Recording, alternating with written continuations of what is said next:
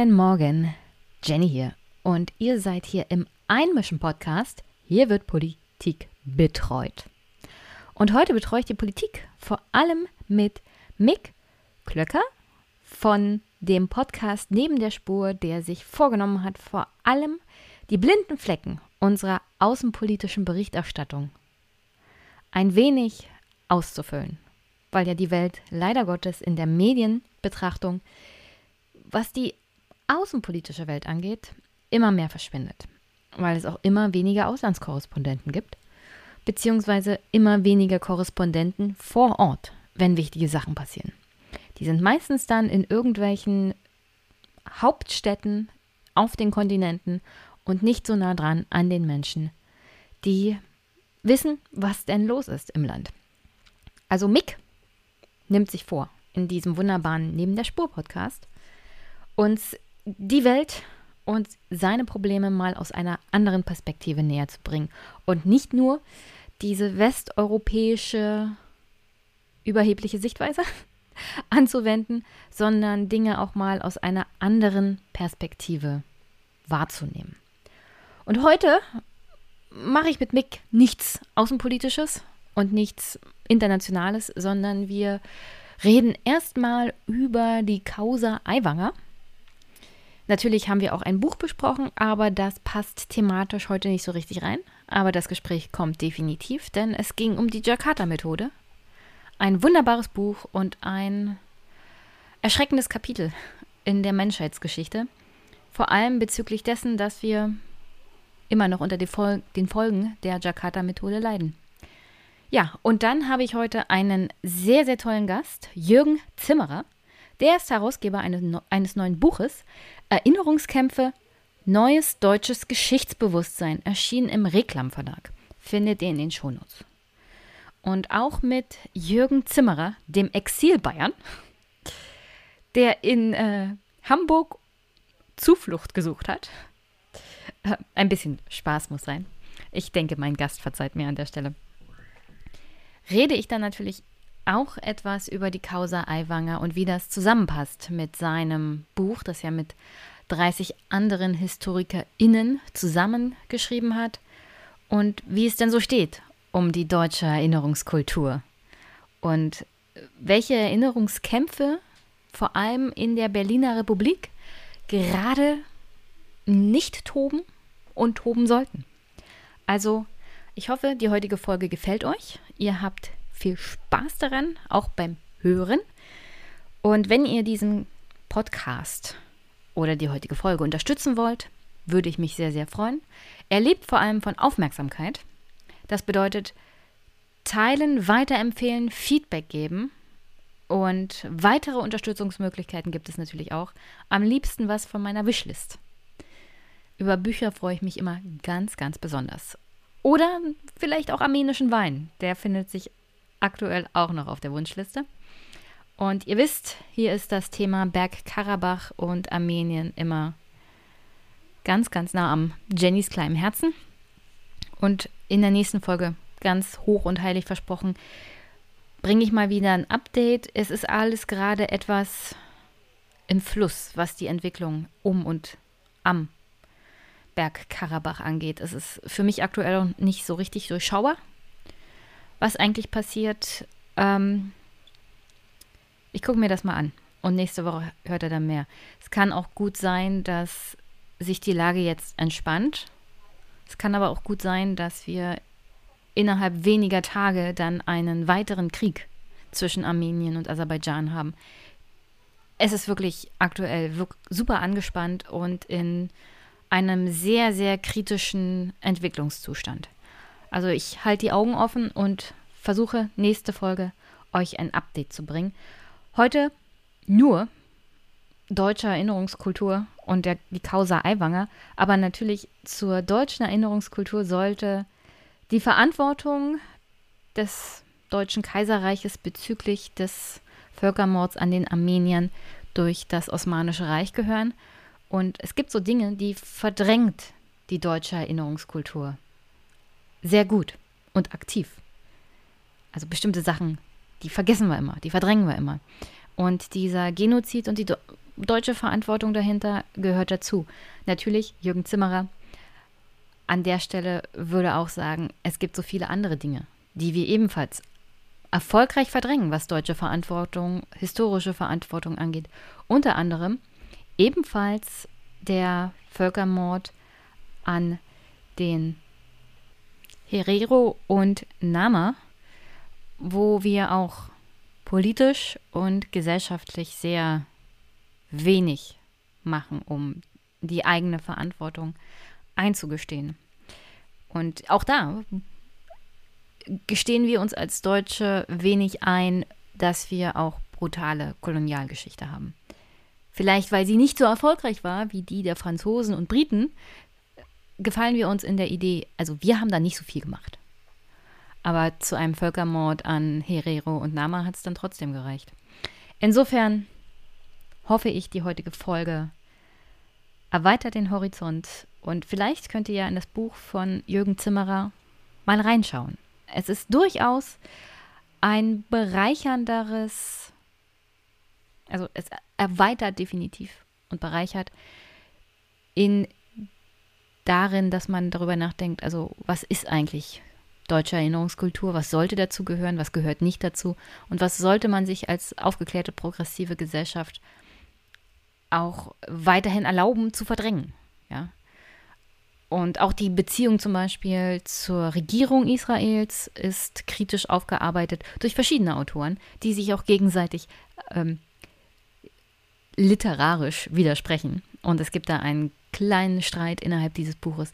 Kann ich nur wirklich wärmstens empfehlen. So, und jetzt viel, viel Spaß bei der heutigen Folge mit Mick, mit Jürgen Zimmerer, Eiwanger und äh, Erinnerungskämpfen.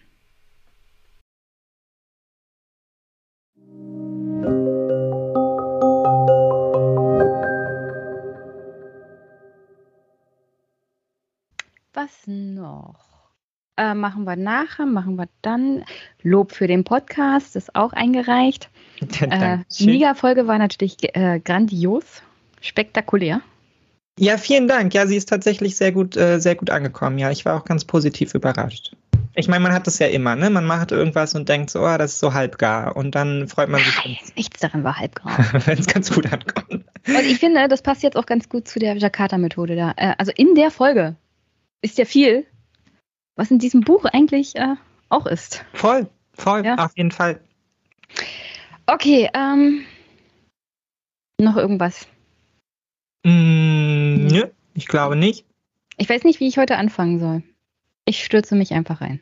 Ja, ja, stürze dich, mach in Ruhe. Du kannst auch drei Anläufe brauchen. Alles gut. Du bist auch noch nicht so ganz wach, ne? Mick, es ist das erste Wochenende meines zweiwöchigen Urlaubs. Das ist okay, alles gut. Ich habe, ich habe gerade, ich hatte mir vorgenommen, eine halbe Stunde mit Anke Domscheit-Berg über den Haushalt zu reden, der demnächst in den Bundestag kommt und der wird sicherlich im November verabschiedet wird und dachte, machen wir mal eine kurze Zusammenfassung. Aus der halben Stunde sind 60 Minuten geworden. Ja, weil wir dann auch über die, die Digitalisierungsteile dieses Haushalts gesprochen haben und Anke dann natürlich als Digitalisierungsexpertin hm. sehr, sehr viel zu dem Thema noch gesagt hat. Aber wir waren dann halt sehr konsterniert von diesem Haushalt.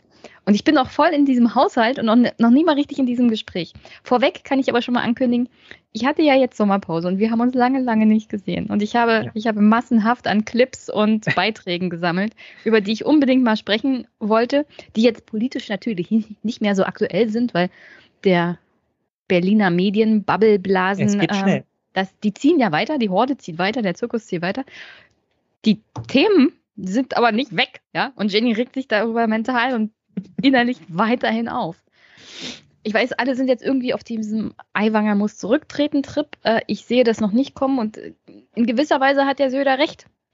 Naja, das Thema ist durch, oder? Also, also das Thema ist für Söder jedenfalls abgeschlossen. Ich weiß nicht, wie lange Twitter daran noch festhalten will. Es ist ja im Endeffekt eine riesige Twitter-Diskussion. Hm. Und ich habe wieder festgestellt, äh, die Berliner Medienblase kennt genau eine jüdische Person und diese eine jüdische Person wird immer zu Stellungnahmen zum Thema Antisemitismus ähm, befragt. Und das gibt mir dann auch zu denken bezüglich ähm, dem Thema Antisemitismus in der heutigen Gesellschaft, wenn Sie bloß diese eine Person privat kennen und dann diese eine Person als Sprachrohr des jüdischen Lebens in Deutschland sozusagen herhalten muss. Aber das ist ein, noch ein ganz anderes Thema. In gewisser Weise äh, gilt hier, glaube ich, das Gleiche ähm, bei Aiwanger wie bei dieser ganzen Rammstein-Thematik. Ja? Wir haben einen Rechtsstaat. Und und wenn man keine Beweise hat, ist es halt schwierig, jemanden dazu zu zwingen, seinen Job aufzugeben. Naja, das war die Frage, Beweise für was ja auch. Das ist ja so, ne? Also. Ja, also ich, ich möchte, um ehrlich zu sein, auch eher, dass Aiwanger politisch zurücktritt. Aber ich brauche dafür eine vernünftige Begründung. Und ich sehe das so auch ein bisschen aus dem Auge des Durchschnittswählers. Auch in Bayern. Mhm. Ja, nicht des Twitter-Users und der kleinen äh, linken Socke, sondern der normalen Bevölkerung. Und die sieht, also Aiwanger hat dazu bestimmte Aussagen getroffen, über die sich Twitter natürlich entsprechend auch lustig macht. Und ich weiß auch Stefan Schulz sich lustig macht. Aber er hat halt diese Aussagen getroffen und für 99,9 Prozent der, der Durchschnittsoma hier im Land reicht das völlig aus. Ja? Wenn man keine anderen Beweise hat, also wenn man nicht beweisen kann, dass Aiwanger zum Beispiel letzte Woche einen Hitlergruß gemacht hat oder das Horst Wessel-Lied am Frühstücksstück, Stück, äh, Frühstückstisch getrellert hat, wird diese Empörung zu gar nichts führen, außer der Tatsache, dass Aiwanger noch mehr Popularität erfährt. Naja, klar, das ist so ein bisschen die Wette. Ne? Das ist auch jetzt die, die Wette von Söder, weil ich habe jetzt heute früh natürlich, ich meine, die sind ja überall, diese 25 Fragen und die Antworten darauf und man schaut sich das an und man denkt so, das ist das Bescheuertste, was ich in meinem ganzen Leben je gesehen habe. Ja, es ist so eine mhm. Farce, aber es macht ja auch schon klar, die Antworten sind ja völlig egal. Ne? Wo ja, hat sich darauf eingestellt, er muss irgendwie eine Response-Strategie entwickeln und die war jetzt halt so, okay, dann soll er halt ein bisschen Reue zeigen. Mhm. etc. Und dann soll er mir halt 25 Fragen beantworten. Aber was dann da steht, ja, hätte er jetzt überall reingeschrieben, keine Ahnung, hätte, wusste ich nicht, ja, weiß ich nicht mehr, keine Ahnung. Ist, war ich nicht dann wäre Söder damit auch okay gewesen. Und ich glaube, da hast du schon recht, weil es ist natürlich die Wette, die er eingeht, ist, dass es den Menschen am Ende egal ist.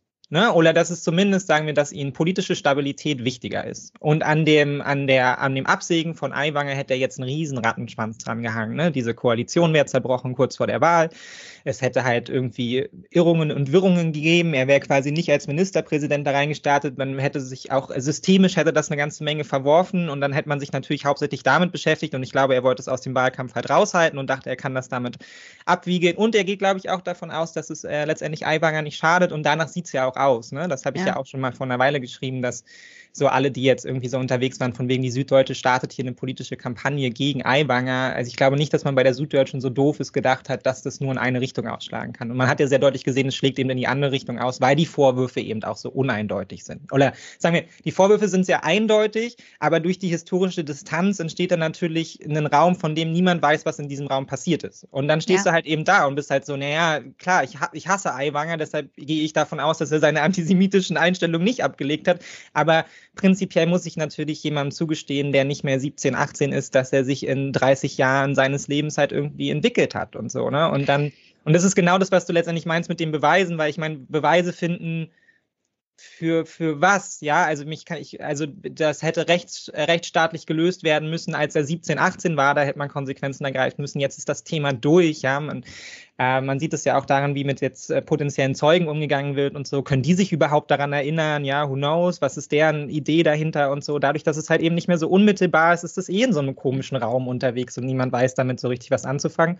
Und dann kannst du halt in zwei Richtungen spinnen. So, ne? Du kannst den Spin machen, den jetzt die Grünen halt machen und sagen, okay, das ist halt noch viel schlimmer, ja, weil er sich nicht dafür, dafür positioniert, da Reue zeigt. Oder du kannst den Spin von Söder machen und sagen, naja, an sich ist es für mich ja auch vorbei. Und dann hoffen, dass dir die Wähler das halt eben danken oder dich zumindest nicht dafür bestrafen. Und ich bin jetzt einfach sehr gespannt, was bei den Wahlen in Bayern rauskommt. So, ob es, ähm, ob das überhaupt eine merkliche Bewegung ist und in welche Richtung diese Bewegung dann geht. So. Also ich, ich hatte, ich habe das von Anfang an nicht so richtig ernst genommen. So als Debatte, weil für mich war das ein riesiger Medienzirkus und ein Zirkus auf Twitter. Also ich habe die Informationen bekommen und sagte mir, und jetzt? Ich meine, wenn ich weiß, was ich letzte Woche auf Arbeit getan habe, ist das schon viel. Mhm. Und sich an Details natürlich aus äh, vor 35 Jahren zu erinnern. Wir haben ja so einen Bundeskanzler. Und die Medien lassen ihm ja durchgehen, dass er Erinnerungslücken zu wichtigen Treffen hat, die äh, dem deutschen Staat erheblichen Schaden zugefügt hätten, wenn da die Gerichte nicht gewesen wären. Ja? Also auch den Bürgern von Hamburg wären da Steuermittel flöten gegangen. Und die Medienlandschaft in Berlin geht damit um, als, naja, ist ja so, man kann ja halt nichts beweisen. Und jetzt haben wir hier einen Fall, natürlich mit antisemitischen Vorwürfen und das Flugblatt ist absolut abartig. Gleichzeitig weiß man aber auch, ähm, in diesen süddeutschen Gefilden in den 80er Jahren gab es jede Menge rechtsextreme Umtriebe. Also es kann genauso gut sein, dass dieses Flugblatt aus diesen Kreisen kam und dass sich vielleicht die Geschwister Aiwanger in diesen Kreisen bewegt haben. Mhm. Nichtsdestotrotz, ähm, ich weiß, dass Stefan Schulz zum Beispiel gesagt hat, also die Leute verändern sich nach dem Gymnasium nicht mehr. Ich halte mhm. das für falsch. Diese Aussage ist grundsätzlich falsch. Zu sagen, dass Menschen sich nicht verändern, glaube ich einfach nicht. Und das ist, entspricht auch nicht der Wahrheit. Menschen ändern sich schon im Laufe ihres Lebens. Naja, sie können halt, ne? Ich ja. meine, das ist halt, ist auch eine Frage des Veränderungsdrucks und solchen Sachen, ne? Ja. Und, also, Oder deiner deine eigenen Umgebung. Genau, deine eigene Umgebung. Und das können wir ja letztendlich nicht beurteilen. Nee. Ist, ich weiß auch nicht, also wir alle kennen persönlich Herrn Aiwanger nicht. Wir können nicht in seinen Kopf gucken, ja? Ja. Aber so grundsätzlich ist halt 35 Jahre her und solange man mir nicht sagt, also er hat letzte Woche so ein Flugblatt geschrieben, hm ist es halt schwierig, an den Vorwürfen festzuhalten. Und äh, im Endeffekt, ja, ich meine, das sagt ja Söder dann im Prinzip auch. Und er kennt seine, seine Bierzelt-Bürgerinnen ähm, und Bürger ganz gut. Ich, ich habe extra geschrieben, den bayerischen Wahlkampf wird Twitter nicht entscheiden, sondern das, das bayerische Bierzelt. Ja, und da, da ist so ein Vollexperte, der mir schreibt, nein, das wird von den Wählerinnen und Wählern Bayerns in freien und geheimen Wahlen entschieden. Du Experte. Herzlichen Dank für diesen Hinweis. Und dann habe ich ihn gefragt, na, bist du denn Bayer? Ja, wirst du denn da wählen? Weil ich gerne von ihm ja. gewusst hätte, was sagt denn so deine Umgebung? Und da kam nur die Antwort, wieso willst du denn das wissen? ich nehme ganz stark an, dass das kein Bayer ist. Und dass er nur äh, äh klugscheißen wollte. Und im Bierzelt, äh, das hat sich längst erledigt. Markus Söder muss aufpassen, dass er keine Stimmen an Aiwanger verliert. Ja, aber ich glaube, deshalb trifft es uns ja auch so ein bisschen im Kern, ne? weil es natürlich anschließt an eine größere Debatte, die wir jetzt schon eine Weile führen, ähm, in der wir uns, also letztendlich auch im Zuge des Krieges, ne? wir beschäftigen uns gerade viel damit, was es bedeutet, deutsch zu sein, was deutsche Verantwortung ist, was ähm, unsere Verantwortung mit Blick auf unsere historische Geschichte ist und solche Sachen. Und ähm, da schlägt es natürlich ein, ja, im, im Zuge von solchen Sachen wie, weiß ich nicht, Lehrer müssen aus Brandenburg weggehen, weil sie dort halt irgendwie ähm, Antisemitismus und Rechtsextremismus angeprangert haben und dann dort nicht die Unterstützung bekamen. Ähm, eine aufblühende AfD mit ungeahnt hohen Prozentpunkten, zumindest in den Umfragen mal und so. Und da ist natürlich jetzt so ein Eiwanger, der der da jetzt steht und bei dem man nicht so genau weiß, aber bei dem man zumindest jetzt einen Einblick bekommen hat, sagen wir mal, in seine antisemitische Gesinnung als junger Mensch, äh, ist jetzt natürlich die Frage dann an der Wahlurne, ne, wie entscheiden sich die Menschen? welche Rolle spielt das für sie? Und das kann natürlich in zwei Richtungen eben, eben kippen und die bittere Erkenntnis kann auch sein, dass es sie halt eben nicht interessiert. Das macht es ja nicht unbedingt besser. Also, nee, sagt, ist, halt, also, ist, ist, ja schon klar. Ähm, ich, ich sehe das auch mit zwei Ebenen. Also die eine Ebene ist ja, was du auch gerade beschrieben hast, die Aufarbeitung und historische Verantwortung, auch gegenüber natürlich ähm, weiterhin den Menschen, die im Holocaust im Zweiten Weltkrieg untergekommen sind, äh, äh umgekommen sind. Und und dass es natürlich weiterhin verwerflich ist, auch als deutscher Politiker, auch mit 17 Jahren, ja, vor 35 Jahren so, solche Dinge gemacht zu haben.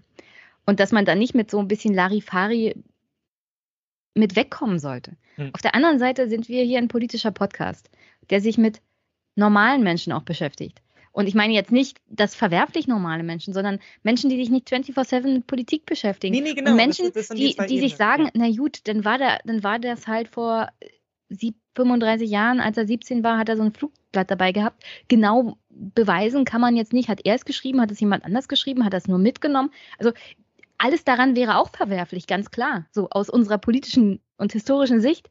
Nur die Mehrheit der Menschen in diesem Land würde dann sagen, okay, das war vor 35 Jahren, was hat das jetzt mit jetzt zu tun? Ich habe jetzt eine Krise, ich habe jetzt Probleme und Herr Aiwanger spricht meine Probleme jetzt an. Ich bin nicht der Überzeugung, dass er jetzt ein Antisemit ist. was er vor 35 Jahren gemacht hat, ist natürlich verwerflich, aber das hat jetzt für meine Wahlentscheidung vielleicht nicht die Priorität. Das kann, das, das lehnen wir sicherlich beide total ab. Ja. Ich würde Herrn Aiwanger jetzt auch nicht wählen, aus verschiedenen Gründen. Die Freien Wähler sind mir jetzt auch nicht besonders sympathisch, auch nicht in Brandenburg. Aber man muss halt auch ein Verständnis fernab von Twitter für normale Menschen haben. hm.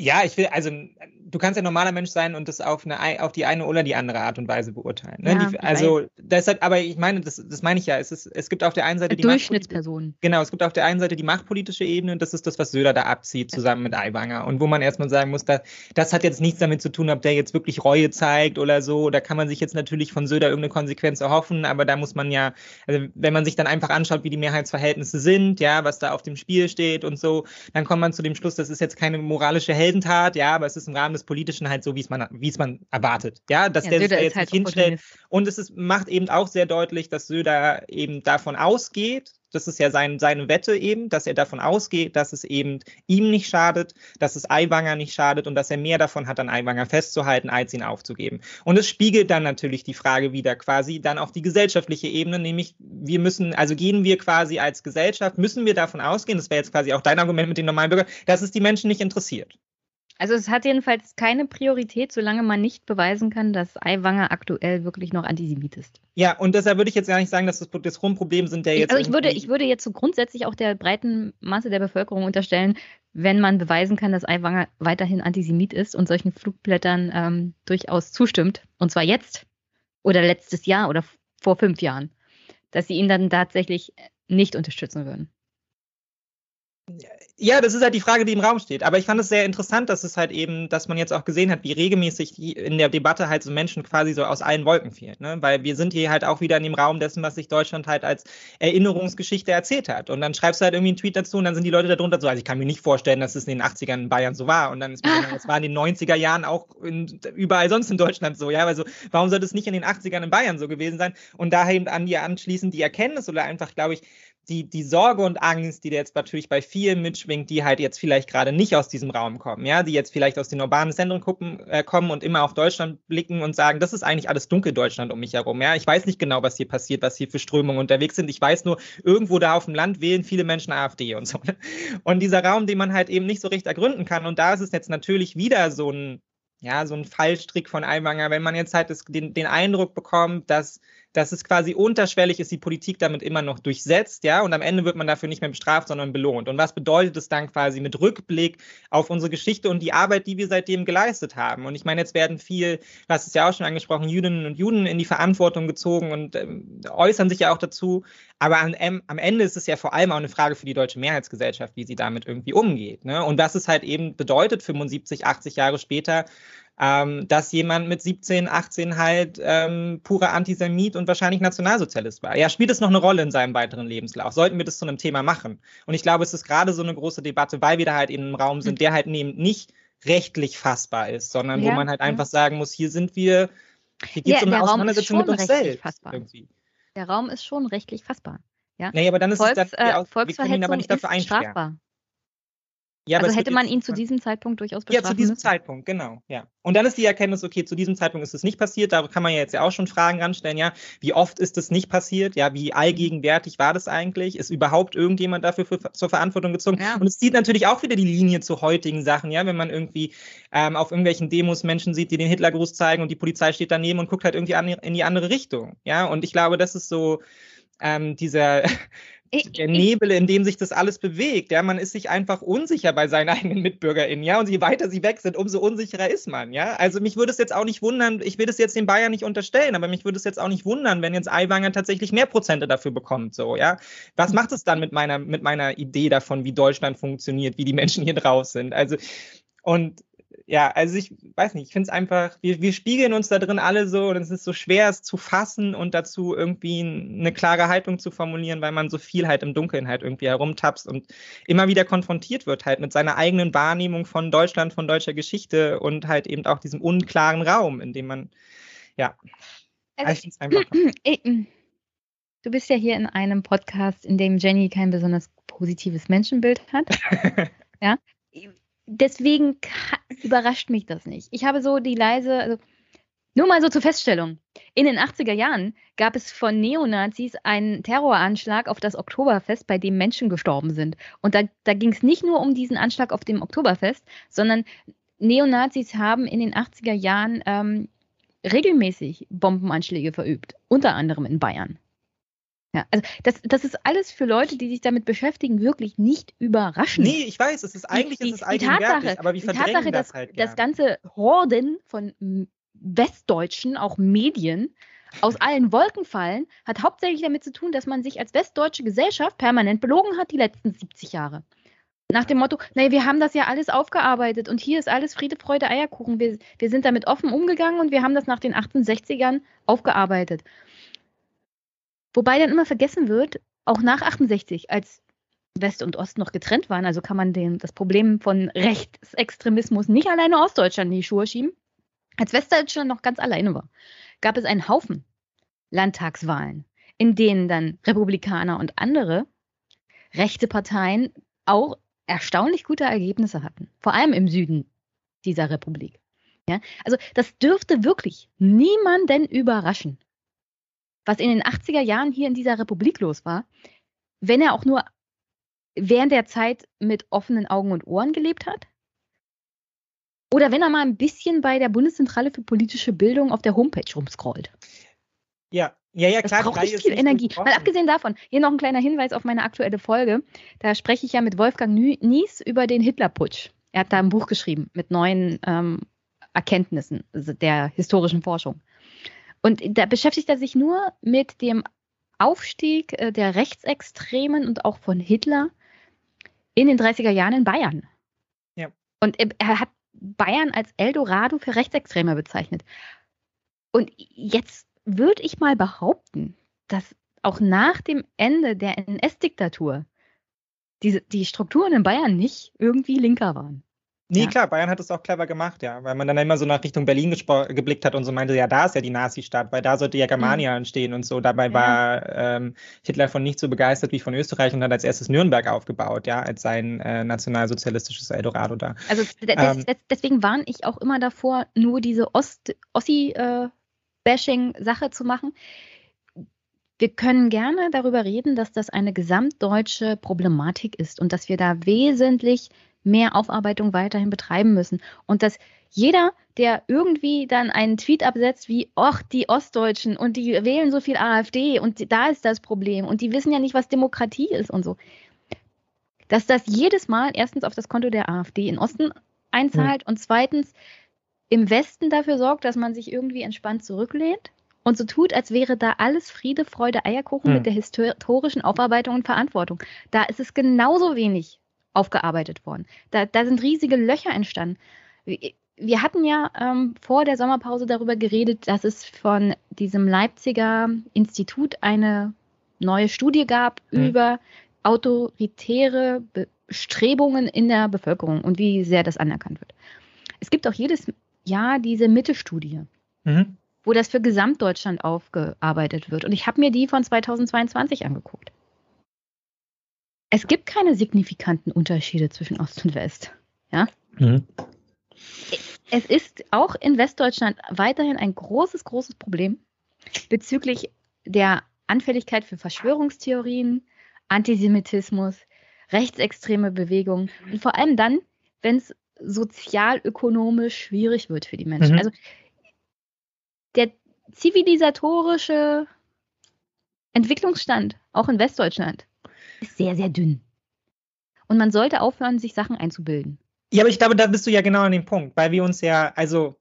Also ich würde es ja von, ich würde Zeit es wirklich bevorzugen, wenn, wenn Söder Aiwanger also zum Frage, Rücktritt gezwungen hätte. Das ist doch die Frage, die uns beschäftigt und die ja. wir nicht beantworten können.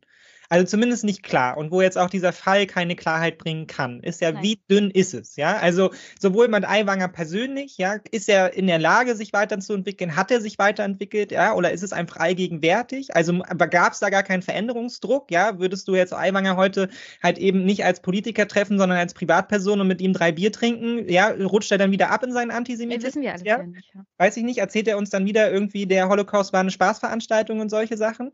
Und genauso haben wir es halt eben auch eine Bix scale, ja? Also wie dünn ist diese Firnis? Interessiert es WählerInnen überhaupt, ja, dass Menschen so drauf sind? Und da hängt natürlich auch die machtpolitische Dimension dann dran, ja, was bedeutet das eben, wenn, wenn Söder mit so einer Figur weiterarbeitet, was machtpolitisch nachvollziehbar ist, aber was bedeutet das systemisch, ja? Was bedeutet das auch mit, zum Beispiel mit Blick auf die Zukunft der CDU? Weil ich meine, die, äh, die CSU hatte natürlich das Vergnügen, ja, diesen Staat quasi alleine durchzuregieren als Nummer eins und als Big Power und musste sich auch nie damit auseinandersetzen, dass sie letztendlich in irgendeiner Art und Weise äh, Teil von so einem kompromissbereiten demokratischen Diskurses ist, ja, sondern da halt einfach sauber durchregiert hat, dann funktioniert das nicht mehr. Jetzt ist man aber auf einem Weg, wo man äh, rhetorisch wie inhaltlich und auch von der Programmatik so weit abrückt von den anderen demokratischen Spektren, dass quasi schon zur letzten Wahl klar war, naja, eigentlich bleiben hier nur die Freien Wähler, ja, mit denen man jetzt zusammenarbeitet, weil das entspricht halt irgendwie so dem bayerischen Populismus, Bayern zuerst und jeder darf noch ein Messer in der Tasche tragen und so, weil wir sind vernünftige, gute BürgerInnen und so mhm. und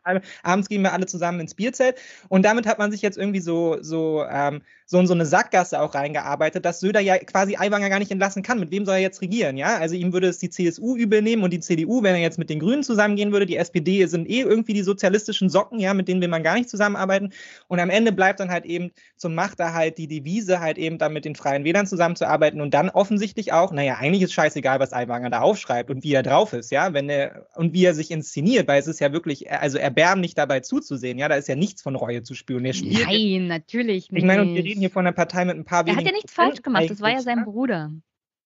Genau. Aber sind ja eigentlich von einer Partei mit ein paar wenigen Prozenten, aber die treibt ja jetzt geradezu diese CSU vor sich her, weil ja. Aiwanger kann sich auch zurücklehnen und weiß so, naja, ich bin hier eh die Nummer eins in meinem Laden so, wenn ich gehe, dann gehen die Freien Wähler mit, ja, und dann wollen die auch nicht mehr mit euch regieren, weil die sind da konsequenter, die sind da so drauf.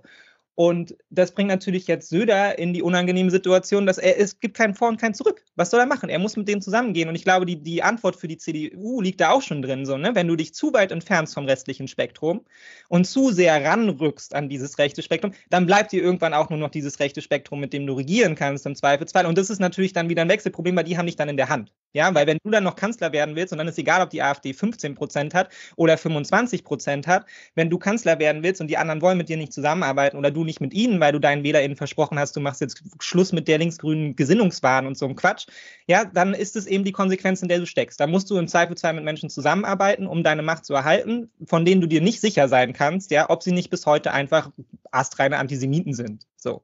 Und das ist die machtpolitische Position, die sich da in gewisser Weise dann mit der historischen Position verbindet. Weil an sich würde man sich natürlich Klarheit wünschen und man sieht jetzt aber auch die Systemzwänge, in die man sich da irgendwie hineingearbeitet hat, eigenverantwortlich. Ähm, und wo man sich dann auch fragen muss, ja, wie, wie dünn ist die Firnis der Zivilisation in unserem politischen Spektrum? Ja, also. Also an der Stelle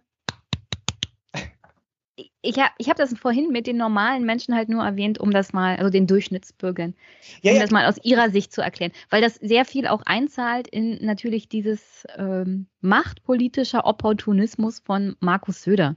Ja, das erklärt halt, warum Markus Söder handelt, wie er handelt. Ja. Es gibt keinen zivilisatorischen, bürgerlichen Druck, Aiwanger loszuwerden, und zwar in der breiten Masse. Und Twitter ist halt nicht die breite Masse. So.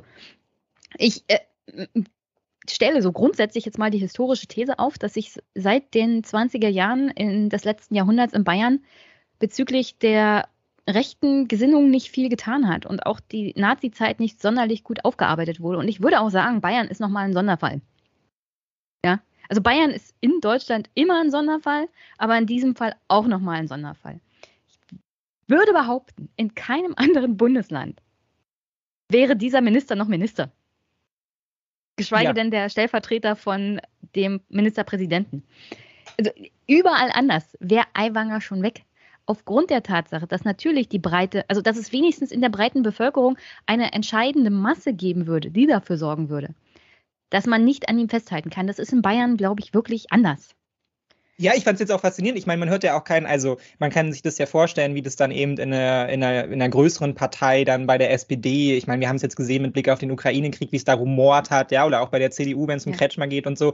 Und ich meine, da kommen auch immer wieder welche raus und äh, positionieren sich dann recht deutlich dagegen und entwickeln dann halt eben auch ein Momentum, ja, um halt eben einen Friedrich Merz vielleicht auch in seine Schranken zurückzuweisen und so. Und bei der CSU ist da überhaupt irgendjemand ja. hinter Söder hervorgetreten und meinte, so, so geht's aber nicht? Nee, sondern die, also die haben dieses Land halt einfach fest in der Hand, immer noch noch. Ja, ja und, und, Söder und ist der uneingeschränkte auch, König. Genau, und es stellt natürlich auch eine Frage an das Demokratieverständnis dann dort vor Ort. Und ich meine, das wird man jetzt halt eben sehen in der Wahl. Ja, also gibt es da so ein Momentum, wo halt eben dann ähm, die BürgerInnen, die gerne CSU wählen, dann halt eben sagen, okay, so nicht. Ja, oder sind sie quasi, gehen sie die CSU all the way?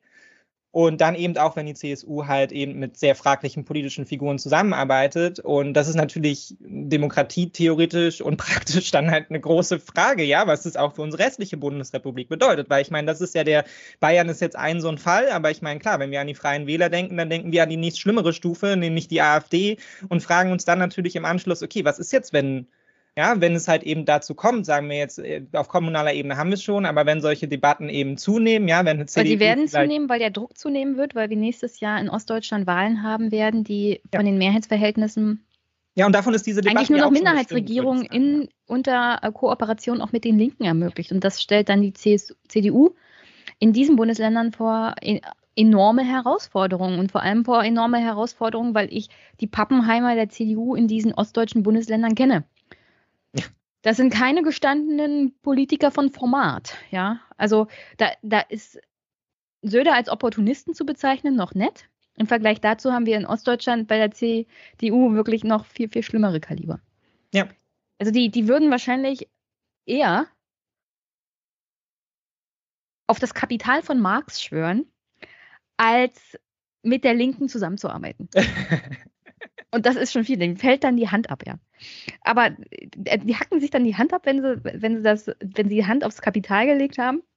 Aber die arbeiten nie und nimmer mit der Linken zusammen. Selbst wenn es bedeutet, äh, Kampf gegen antidemokratische Bewegung. Aber ja, und da ist die, Frage, was die Frage, soll man dazu noch sagen? Sind, ja? diese Dogmen, sind diese Dogmen halt zeitgemäß oder zwingen sie uns letztendlich so ein bisschen auch in die Katastrophe dann hinein, ja? Weil man eben nicht in der Lage ist, die, äh, die machtpolitische Dimension in solchen Fällen außen vor zu lassen und äh, halt eben moralisch zu entscheiden. Und ich meine, Söder hat jetzt klar gemacht, nee, darum geht es nicht. So, ne? also, also was, was mit konservativen Mitte-Rechtsparteien passiert, die sich eher so Richtung Rechts- und Kulturkampf-Rhetorik entwickeln, Dazu gibt es mittlerweile ganze Bibliotheken, auch aus anderen Ländern, ja. auch von Europa. Thomas Biebricher war hier im Podcast.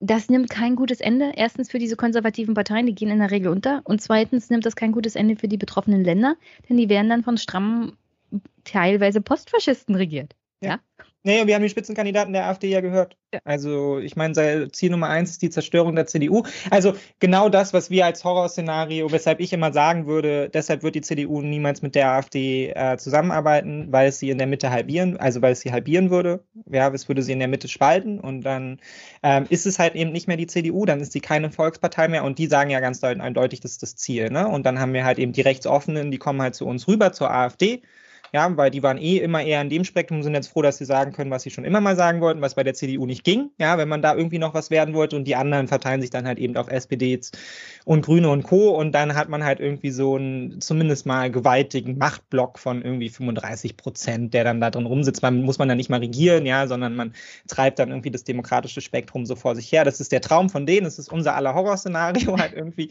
Aber klar, die CDU muss da tierisch aufpassen und ähm, ich finde Söder sollte für sie und die ganze, wie die Situation jetzt da behandelt wird, sollte für sie einfach eine Mahnung sein, ja, dass man sich da nicht äh, in eine Position hineinmanövriert, wo man so unflexibel ist, dass man dann am Ende noch mit viel Schlimmeren zusammenarbeitet, ja. Ich meine, wir wissen ja auch nicht, was bei der ganzen Aiwanger Causa jetzt noch anschließend rauskommt, ja. ja. Ich meine, Journalisten werden da jetzt noch eine ganze Weile unterwegs sein und sich damit auseinandersetzen, was für eine Gesinnung der Typ hat und so, ne. Und ja, die, das Problem ist, es wird nach dem Wahlabend halt auch thematisch sicher vorbei sein. Also wir haben ja darüber geredet im Vorgespräch, wie schnell der Zirkus weiterzieht. Und dieser Zirkus wird leider auch bei diesem Thema relativ schnell weiterziehen.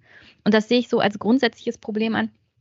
Denn wenn es tatsächlich um den zivilisatorischen Firmus geht hier, ja, dann darf die Presse nicht weiterziehen. Dann müssen wir tatsächlich eine grundlegende gesellschaftliche Debatte darüber führen. Ja, muss das die nächsten Monate die Titelseiten füllen wie Historiker und Sozialpädagogen darüber wirklich sprechen, wie unsere Gesellschaft tatsächlich nach 1945 das aufgearbeitet hat, wie das tatsächlich nach 1989 eine gesamtdeutsche Verantwortung geworden ist und wo denn der Stand der Dinge ist.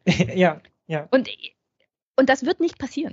Ich wünsche es mir, aber das wird Ja, nicht ich vermute passieren. auch, es auch, auch die. Berliner Ja. Politik, auch die Ampel, also mal abgesehen von Oppositionsangriffen durch die Grünen, wird es dazu keine breite Debatte geben.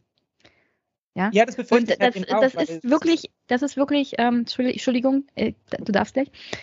Und das ist wirklich ähm, der Krux an der Sache, denn dieser zivilisatorische Unterbau, der hier alles eigentlich seit 1945 irgendwie als Weiterentwicklung zusammenhält, der wird ja gerade von solchen Handlungen, wie Söder sie getan hat, zum Wohle des Machterhalts, zum Wohle der Opportunität untergraben. Denn die Lehre aus 1945 ist doch, nicht alles mitzumachen, nicht mitzulaufen, selbst wenn es für einen persönlich von Vorteil ist, sondern zu sagen, nein, stopp, hier sind gewisse grundsätzliche Fragen der Demokratie, des Zusammenlebens halt in Frage gestellt. Ja. Und diese Person bewegt sich außerhalb des zivilisatorischen Spektrums. Und dann schließen wir sie aus. Ja. Aber die Tatsache, dass Söder das nicht macht, wegen Opportunismus. Ja. Was anderes bewegt ihn dabei ja nicht. Untergräbt diese Weiterentwicklung tatsächlich. Und die, die macht alles, was seit 1945 war, eigentlich. Also es, es untergräbt es einfach alles. Die jeg- jegliche Weiterentwicklung wird zurück, sozusagen zurückgefahren. Ja, oder man muss halt fragen, irgendwie, wie, weit diese Weiterentwicklung überhaupt äh, ge gekommen ist, ne? Also wie weit wir uns dann halt wirklich entwickelt haben und wie viel vielleicht einfach unter, so, halt so einer, die unter so einer Decke verborgen ist. An, also mein, mein, mein negatives Menschenbild ist ja, dass wir uns nicht wirklich weiterentwickelt haben. ja, und, und gleichzeitig haben wir aber, also, ich meine, es gibt ja viel Literatur zu dem Mhm. deutschen Erinnerungstheater so ab 1945, dass wir da mehr für uns gebaut haben letztendlich als für eine jüdische Ja. Gesellschaft. Ne? Man kann darüber jetzt viel sprechen. Wir wissen, die meisten Deutschen wissen nichts über jüdische Gesellschaft. Sie kennen keine Juden, sie wissen nicht, wie jüdisches Leben funktioniert. Ja, das Genauso sehe ich ja, je, das sehe ich ja jedes Mal, wenn das Thema Antisemitismus auf, auf dem Tableau steht. Ich sehe genau zwei Leute, die dazu von den öffentlich-rechtlichen genau. Medien gefragt Also es ist ja werden. eigentlich Und einer davon ist der. Vorsitzende des Zentralrats der Juden. Ja. Ja, und wir haben im Zweifelsfall, wir haben im Zweifelsfall eine deutsche Debatte sogar von rechts, ja, die, ähm, die das instrumentalisiert, ja, die Jüdinnen und Juden instrumentalisiert für Ja. ihre eigene politische Agenda, auch das ist allgegenwärtig. Ich meine, ich laufe hier, ich fahre auf dem Weg zur Arbeit ähm, täglich an der Synagoge vorbei, so und ich meine, man wundert sich nicht darüber, dass diese Synagoge konstant und immer bewacht wird von Polizisten, aber die wird nicht erst seit 2015 von Polizisten bewacht, ja, also Nee. es hat nichts mit eingewandertem Antisemitismus zu tun, sondern Ich glaube, die ist einfach stringent seit 1945 oder beziehungsweise seit sie das entsteht, ist einfach entstanden und ist. bewacht. gäbe. Und ich meine, das ist ja auch offensichtlich was, das eine Gesellschaft irgendwie akzeptiert hat oder akzeptieren musste, ja, weil das, dass wir einfach, wir brauchen Polizeischutz vor Synagogen, weil sonst können sich die Menschen, die dorthin gehen, nicht sicher fühlen in Deutschland. Es gibt quasi nie den Garanten, dass sie sicher sind. Ne? Und das hat sich halt eben seit 1945 nicht verändert. Ich, Und damit ich lache, aber ich, ich, das ist ein Verzweiflungslachen eigentlich. Ja, naja, aber es, es, es ist ja einfach so und es wird auch nirgendwo thematisiert. Ja, also man könnte Nee. es ja mal zum Thema machen in irgendeiner Art und Weise, aber es ist ja einfach kein Thema. Es ist einfach gewohnte Praxis in Deutschland. Ähm, und gleichzeitig haben wir von uns aber so eine sehr hohe moralische Vorstellung. Ne? Und ich Mhm. meine, das sieht man jetzt halt eben auch, äh, tut mir jetzt leid, dass ich wieder den Krieg raushole, aber das sieht man da natürlich sehr, sehr deutlich. Ja? Wir haben so sehr das Bedürfnis, auf der Seite des, der Richtigen zu stehen, ähm, das Gute zu tun, aus der historischen Verantwortung zu lernen. Und wir erwarten so viel Moralität auch von unseren PolitikerInnen und so. Ja, also Interessen wollen wir ja da völlig raushalten. Letztendlich, wie auch jetzt wieder in dieser, in der Causa Aiwanger ja auch, ja, wo man auch so, ich meine, die machtpolitische Position wird ja auch von wenigsten, von den wenigsten aufgemacht, ja, sondern es geht dann halt eben um Anstand, um Reue, um Moral, ja, das, was wir uns irgendwie so menschlich erhoffen, wo wir aber tagtäglich feststellen, unser politisches System und wir alle scheitern eigentlich daran, ja, dass jetzt nur darüber irgendwie äh, nur über die Tatsache, dass wir wollen, jetzt tatsächlich gesellschaftliche Veränderungen zu bewirken und, und eine Entwicklung zu bewirken, sondern es setzt Also, sich halt eben fest. Es ist ja, es ist ja auch so vielsagend. Ähm, es gibt ja Gerüchte, dass die SZ auf diesen Informationen seit 2008 sitzt. natürlich lustig. Und die Frage ist wirklich, wenn das so eine gesamtgesellschaftliche Aufgabe ist, warum bleibt die SZ da 20, 20 Jahre drauf sitzen und macht es dann erst, wenn äh, es einen hohen politischen Schaden, denken Sie sich jedenfalls, für die Person bedeutet. Wenn man das erfährt als Zeitung und wenn man weiß, dass es hier um Grundsätzliches für auch die deutsche Bevölkerung geht und die Gesellschaft aufgrund unserer historischen Vergangenheit, dann muss man das sofort bringen. Ja. Und nicht 20 Jahre warten und gucken, wann, wann ist der beste für unsere Zeitung am meisten äh, herausbringendste Zeitpunkt, dass es auch unserem Medienhaus was bringt. Ja? Also, das, also diese Berechnung hinter ja. der SZ, die sehen wir doch auch. Ja. Und das ist ja auch verwerflich. Also auch die SZ hat ja in diesem Sinne, die Journalistinnen und Journalisten, die jetzt die Story gebracht haben, die hatten ja jetzt auch nicht das Beste und das zum Wohle der Bevölkerung ähm, bei dieser Story im Hinterkopf, sondern was bringt uns das und können wir Eiwanger schaden? Ja? Sonst hätten ja, sie nicht glaube, 20 Jahre lang gewartet. Also ich glaube schon, dass man davon auch überzeugt ist, dass es wichtig ist. Dann kommt ja klar, es ist wichtig, ist aber es war Story, auch schon vor 20 ja, Jahren wichtig. man es auf Seite 1 und so. Ich meine aber, das haben wir ja generell auch, das ist ja auch ähm, dann das ist ja die medienpolitische Perspektive. Ähm, man sieht es bei der AfD ja genauso. Ich meine, die Medien haben bis heute keinen wirklichen Umgang damit gefunden. Ne? Also man hat gesehen, es radikalisiert sich zunehmend. Und das hat man irgendwie akzeptiert. man hat sich sehr lange damit noch schwer getan, die richtigen Vokabeln zu benutzen. Ja, da müssen dann immer erst Gerichte nachhelfen und dann ist man mit öffentlich-rechtlichen auch so, ja, okay, dann sind sie jetzt halt eben keine Rechtspopulisten mehr, sondern mehrheitlich Rechtsextremisten. Ja, also da gibt man sich auch total viel Mühe, dass man sie nicht verdrängt. Aber letztendlich ist ja, da, also ich erinnere mich jetzt immer an diese Szene von, von, von Höcker auf dem letzten AfD-Parteitag, wo er sich hinstellt und halt einfach eiskalt dem Typen von Phoenix sagt auf die Frage, was haben sie mit Europa vor? Ja, Europa muss sterben, damit Deutschland leben kann. Also das ist so brachial. Das, also da ist einfach alles drin, was so das Schlimmste an deutscher Geschichte ist. Ja, also nicht nur, dass wir jetzt quasi das, das, Konstrukt EU abbauen, sondern tatsächlich die Idee von europäische Gemeinschaft, Völkerverständigung, all das muss sterben, ja, damit Deutschland quasi der Nationalstaat noch leben kann. Was erstmal damit wir, damit wir auf den Zustand von 1871 zurückkehren, in dem sich halb Europa permanent die Köpfe eingeschlagen hat. Ja, und ich meine, und irgendwie, also, und dann steht der Journalist so daneben und wirkt auch ein bisschen verdattert, aber er hat auch keinen Umgang damit, ne? Also, und das ist. Ähm, und, ich glaube, dass der Journalist halt, ja. das, ist der, das ist der Nachteil auch unseres Journalismus.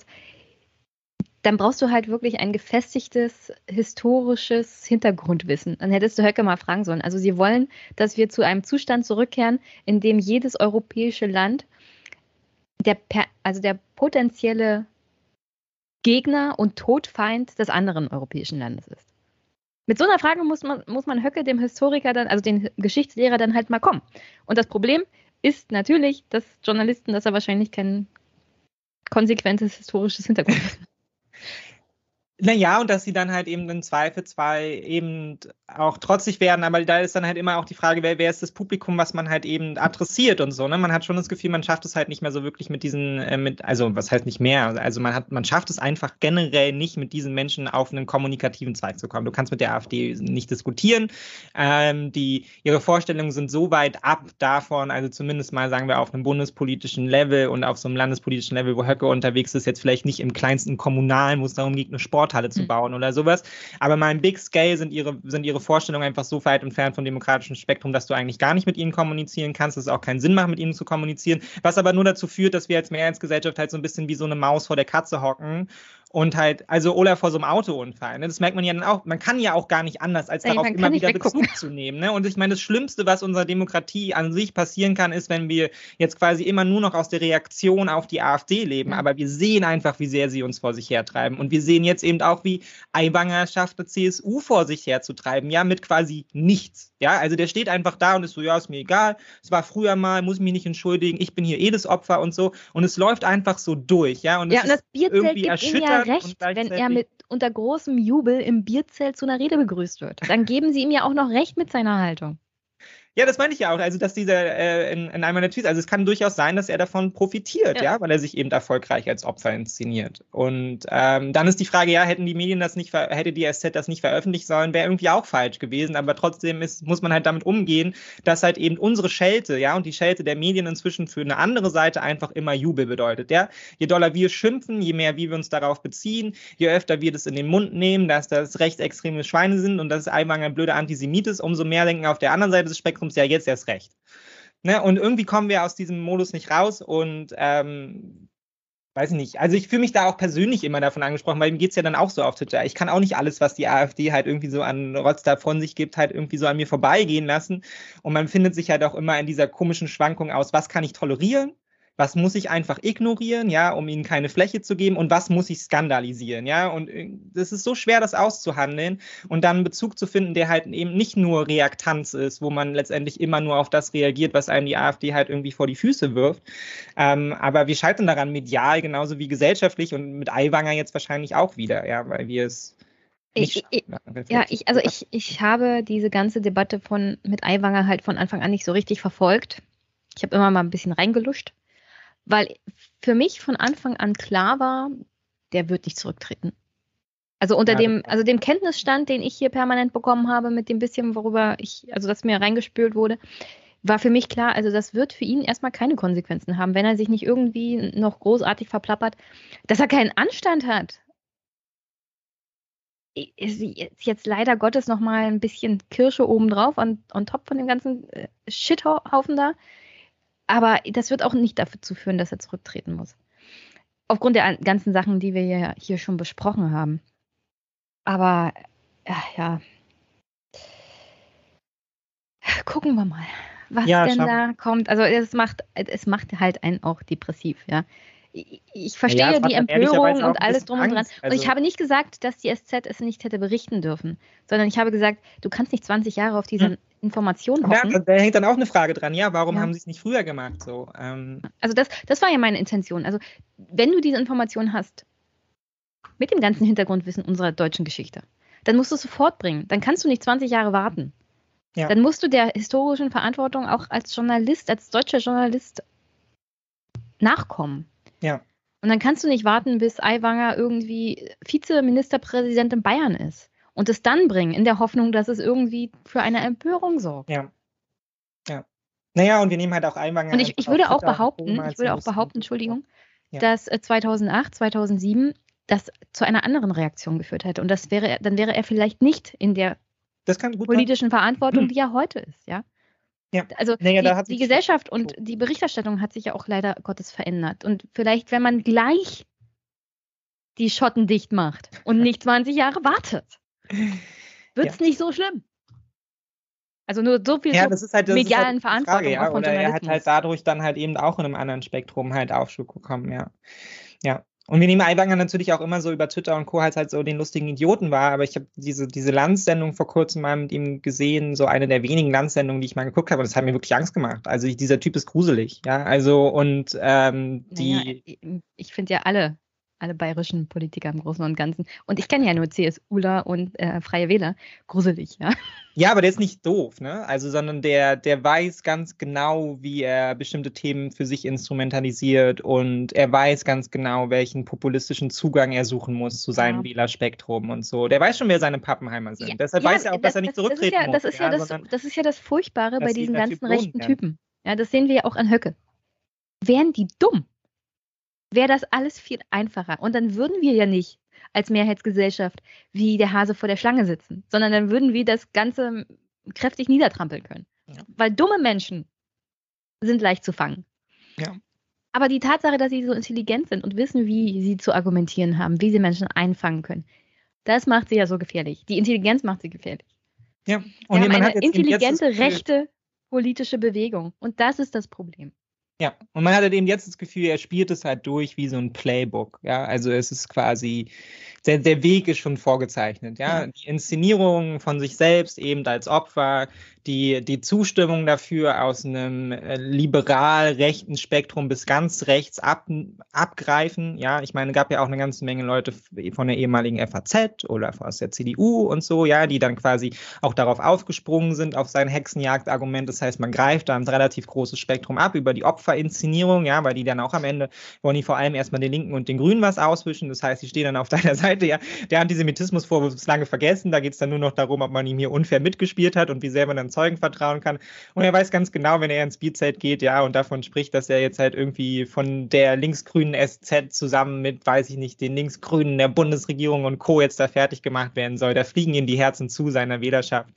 Ähm, und das ist einfach kein gutes Signal, weil es spricht natürlich für eine extrem tiefe, auch demokratische Zerrüttung, ja, wenn wir an einem Punkt sind, wo wir, ähm, wo letztendlich das Vertrauen äh, so so zerrüttet schon ist, bis weit auch letztendlich rein in so ein Mittelspektrum, was Medien anbelangt, was, ähm, was demokratisches Verständnis anbelangt, was den, letztendlich auch so eine Art von politischer Kultur im Umgang miteinander anbelangt, ähm, dass wir uns da schon, dass sich der Diskurs da schon sehr stark verschärft hat. So. Und ähm, wir uns inzwischen nicht mehr sicher sein können, ja, wie viele Menschen quasi auf der einen oder der anderen Seite stehen. Ja, also, ja, also äh, um das äh, demnächst jetzt mal abzuschließen. Wir haben, äh, ja, wir haben uns total mit Eiwanger verquatscht, ja, das hat, war gar nicht der Plan. Aber es, ist halt aber es bewegt einen ja auch. Ja, es bewegt einen, ja.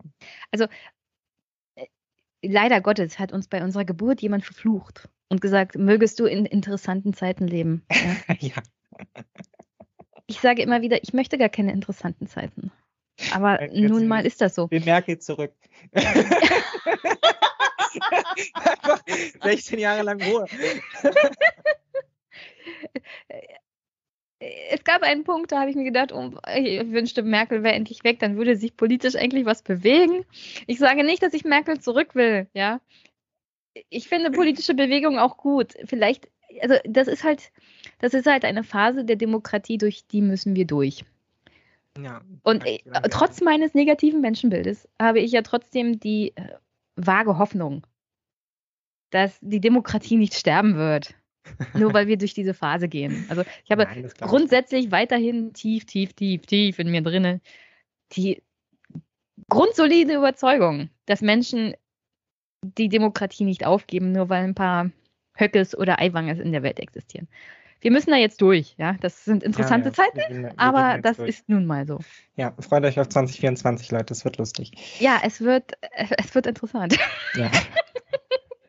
also da, da müssen wir jetzt alle durch. Ja, wenn, wenn Demokratie einfach ist und einem geschenkt wird, dann ist es ja auch nicht schön ja. sondern man muss sie auch nee, regelmäßig verteidigen. Ja? ja? ja, ich weiß, man muss sie verteidigen, aber das ist ja auch so ein bisschen das alberne Ding. Man weiß gar nicht so genau, wie man sie verteidigt, ja, weil wir halt eben in diesem unklaren Raum sind. So ein, ich weiß nicht, 17-, 18-Jährige machen irgendwelche Sachen jetzt 30 Jahre später. Ich weiß gar nicht, wie soll ich mich dagegen verteidigen? Wie soll ich die Demokratie dagegen verteidigen? Das hat man ja an vielen diesen Stellen. Man sieht einfach, dass Dinge passieren und man denkt so, ja, jetzt müssen wir die Demokratie verteidigen. Und dann denkt man sich so, okay, wie verteidige ich jetzt als Individuum die Demokratie hier tagtäglich? Irgendwie außer halt eben. Du machst einen Podcast. Das ist ja auch Partei Demokratieverteidigung. Verteidigung. Genau, das ist, das mache ich, um die Demokratie zu verteidigen. Ja, das ist mein Beitrag. Na, eigentlich machst du das ja damit, das damit der Bundespräsident nicht zu dir persönlich nach Hause kommt und dich für den Freiwilligendienst anmeldet. Ja. Ja. Ja, wahrscheinlich wird uns das jetzt bald vorgeschlagen als Demokratierettung. Ne? Macht einfach ja. Freiwilligendienst, dann verstehen wir uns auch wieder miteinander. So. Und dann, macht, macht alles freiwillig, ohne dafür bezahlt zu werden. Ja. Genau, Askese.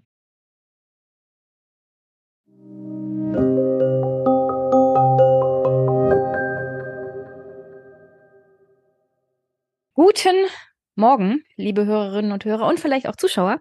Ich habe heute einen Gast und zwar den Jürgen. Hallo, Jürgen. Hallo. Du bist mir zugeschaltet von wo? Aus Hamburg. Aus Hamburg. Aber du hörst dich nicht wie ein Hamburger an. ja, genau.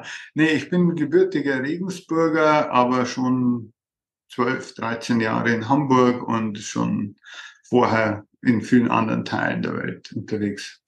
Also die Zuschauer und Abonnenten von Jung und Naiv kennen dich vielleicht schon. Da warst du ja auch schon mal zu Gast. Jürgen Zimmerer ist Historiker, Afrika-Wissenschaftler und seit 2010 Professor für die Geschichte Afrikas an der Universität in Hamburg. Und 1965 in Wörth an der Donau geboren. Damit bist du, bist du praktisch gebürtiger Bayer. Aber ich nehme dir das nicht übel. Du lebst ja zum Glück im Hamburger Exil. genau, genau. Äh, das ist hier so ein Running Gag, dass die Brandenburgerin nicht so viel mit den Bayern am Hut hat. Und wie ich aktuell mit einiger Belustigung und Entsetzen beides gleichzeitig wahrnehme, ist es vielleicht doch besser, nicht die Mauer um den Osten wieder hochzuziehen, sondern vielleicht die Mauer um Bayern hochzuziehen. Ja, ich glaube, muss auch nicht sein, aber es ist im Moment schon hart für, für Bayern zu sehen, wer oder was Bayern repräsentiert. Äh, bevor wir zu deinem Buch kommen und dem Inhalt und den, dem, der Entwicklung der aktuellen Erinnerungskultur. Du bist ja, wie gesagt, 65 geboren und in dem gleichen Zeitraum in Bayern zur Schule gegangen und groß geworden wie Herr Aiwanger. Und wir haben ja da so gerade so eine kleine Debatte um Herrn Aiwanger, um Herrn Söder, um Erinnerungskultur, Verantwortung. Das 80, also das Bayern der 80er Jahre wie gut hat es die deutsche Geschichte wirklich aufgearbeitet? Also fairerweise muss ich sagen, dass Aiwanger ein paar Jahre jünger ist als ich. Aber ich bin auch in den 80er Jahren zur Schule gegangen, 70 Kilometer entfernt von, von, von Herrn Aiwanger. Das war schon der gleiche Mief, würde ich jetzt mal sagen. Und ich, als diese, diese Flugblattgeschichte bekannt wurde, jetzt unabhängig der Frage, wer es jetzt geschrieben hat, wunderte mich das nicht. Also es wunderte mich nicht in den 80er Jahren. Ich halte deshalb auch diese Geschichten, die dann erzählt wurden von Hitlergrüßen, von irgendwas, für durchaus glaubhaft. Also wie gesagt, ich weiß nicht, ob es er war, aber dass das in der Schule möglich war, dass äh, das äh, verwunderte mich nicht und es erinnerte mich eigentlich auch an meine Schulzeit und an meinen Geschichtslehrer, einen begnadeten Geschichtslehrer, aber leider einer der letzten, glaube ich, Nationalsozialisten im, im deutschen Schuldienst, äh, der in Erdkunde und Geschichte und auch erzählte, also seine Anschauung von Russland oder wie auch immer, oder äh, Sowjetunion, waren immer aus dem Krieg und der auch erzählte mit leuchtenden Augen, er hätte halt zweimal den Führer gesehen als junger Leutnant. Und äh, das, das erinnerte mich daran, er, auch mein eigentliches Forschungsgebiet ist ja die Kolonialgeschichte, der uns auch beibrachte, also die Deutschen, die haben ja keine, die haben eine positive Kolonialgeschichte im Unterschied zu äh, Briten und Franzosen. Also es ist auch, auch quasi da diese ganze koloniale äh, Apologetik und, und auch, auch dieses Aufrechnen Kolonialverbrechen der einen gegen, gegen, äh, gegen die NS-Verbrechen der anderen und auch immer dieser Unterton. Aber wir müssen uns damit auseinandersetzen, währenddessen die anderen machen das nie. Also das ist alles da und das kam jetzt letzte Woche bei mir auch wieder hoch, also die Erinnerung wieder hoch, dass ich sagte, ja, also es ist so und es ist erstaunlich, dass in meinem neuen Buch ähm, ist die Affäre ja nicht mehr drin, weil das Manuskript vor sechs Wochen fertig war. Aber da, da gibt es den, den Satz, dass man heutzutage, man feiert sich in Deutschland für die Erinnerungskultur und sieht sie als so normal an, dass man sich gar nicht mehr erinnert, wie, gegen welche wie viel Widerstände die eigentlich durchgesetzt werden, werden musste und wie lange es diese, diese Widerstände gab. Also die, die Weizsäcker Rede war 85. Da sind wir jetzt genau in diesen 80er, in diesen 80er Jahren drin. Und diese Geschichten rund um, um Aiwanger und um die Schule und um diese Flugblätter oder das Flugblatt zeigt ja eben auch, wie viel, wie viel Widerstand und Beharrungskraft es eigentlich gab in den 80er Jahren. Und ich glaube, um das jetzt vorwegzunehmen, das, das ganz große Versagen von, von Aiwanger oder das, der, mit der größte Skandal eigentlich jetzt darin liegt, zum einen, was in den 80er Jahren passiert ist, aber in den 80er Jahren, das kann man ja nicht mehr ändern, aber dass man sagen muss, es gibt eine, es gibt ist äh, offenbar, oder es gab eine rechte Subkultur an Schulen. Da haben wir ein konkretes Beispiel. Da ist jemand aus dieser Subkultur, ist äh, hoch aufgestiegen in, in ein hohes äh, Staatsamt und eigentlich müsste er jetzt alles daran setzen, aufzuklären, wie es zu dieser Subkultur kam, wie es eigentlich äh, äh und, und, und quasi mitzuhelfen, das zu verstehen. Und er hat genau das Gegenteil äh, eigentlich, eigentlich gemacht. Und das, finde ich, ist das große Versagen und äh, dass der bayerische Ministerpräsident das im Grunde äh, da absegnet, ist, ist, ist, ist dann der, der zweite, zweite große, große Skandal. Weil im Grunde ist es genau, dass wir darüber reflektieren müssen, ob diese Erinnerungskultur wirklich so erfolgreich war und ist, wie wir uns jetzt gerne selbst einreden oder uns selbst dazu äh, äh, gratulieren oder, oder viele Politiker und Politikerinnen das tun. Ich bin ja hier so eine kleine Zynikerin und oft auch sarkastisch und böse, ja. Ich, ich, ich sehe darin immer so eine gewisse äh, Selbstgefälligkeit und auch Lebenslüge, die man sich so als aufgeklärte, vor allem auch westdeutsche Gesellschaft erzählt hat. Also wir haben ja unsere Erinnerungskultur und die ist auf der ganzen Welt sozusagen anerkannt und wir haben das alles richtig gemacht und nichts daran ist irgendwie schiefgelaufen. Und das Problem ist, wenn man sich permanent einbildet, dass alles damit in Ordnung ist, kriegt man nicht mit, wie in der breiten Gesellschaft mittlerweile diese Erinnerungskultur eher so in Richtung, also eigentlich wollen wir ja einen Schlussstrich Schlussstrich drunter ziehen. Ja, wir haben das jetzt alles aufgeklärt. Hören wir mal auf, permanent darüber zu reden. Also so, so unterschwellig, das kriegt man so ein bisschen seit ein paar Jahren mit, schwingt das halt so durch. Und ich habe hier zwei Clips mitgebracht, die das vor allem anhand von Äußerungen von bayerischen Bürgerinnen und Bürgern nochmal richtig verdeutlichen. Ich habe es hier in die Shownotes gestellt. Wir können uns das ja erst das eine angucken und dann das andere. Das sagt schon ziemlich viel darüber aus. Und vorher, bevor wir uns das angucken, wollte ich noch zwei Sachen vorweg sagen. Auch ganz interessant ist ja, darüber wird ja auch wenig geredet, also neueste Geschichte sozusagen. In den 80er Jahren gab es ein Bombenattentat auf den, das Münchner Oktoberfest. 13 Menschen sind dabei gestorben, 200 wurden verletzt und erst im Juli 2020 bewertete der die, die Generalbundesanwaltschaft das Tatmotiv als rechtsextrem. Also das, das ist für mich auch so ein bisschen, vielleicht sind wir, was rechte, rechten Terror und rechte Gewalt angeht, halt nicht sonderlich aufgeklärt. Und das kommt dann an verschiedenen Stellen des Buches, das du mit herausgegeben hast, äh, von Mitautoren, auch gut rüber, die zum Beispiel selber zur Migrationsgesellschaft von Deutschland gehören und dann einen anderen Blick auf deutsche Geschichte haben als vielleicht eingeborene Deutsche. Ähm, und auch anders behandelt werden, was die deutsche Erinnerungskultur angeht, weil immer äh, ihnen gegenüber der Vorwurf kommt, na ja, ihr versteht ja deutsche Geschichte und Erinnerungskultur nicht so richtig. Aber vielleicht hören wir mal kurz rein auf äh, die bayerischen Mitbürgerinnen und Mitbürger. Das eine ist ein Beitrag von einem älteren Herr, der erzählt, also das mit dem kleinen Hitler, das haben wir ja alle auch in den 50er, 60er Jahren gemacht. Das ist ja nicht so schlimm und das ist ja lange her. Also gar kein Problem. Und wir werden so und so von Kommunisten regiert gemacht worden. Und da wegen so ein bisschen, meint, das sind nicht Jugendtiere. Wir haben auch Frost auf einen kleinen Hitler gemacht und haben gespielt mit ja. 16, 15, 16 Jahren. Das war wirklich nicht so schlimm, was heute da gemacht wird. Das ist das ganze Gesachse von den Grünen, von den Linken.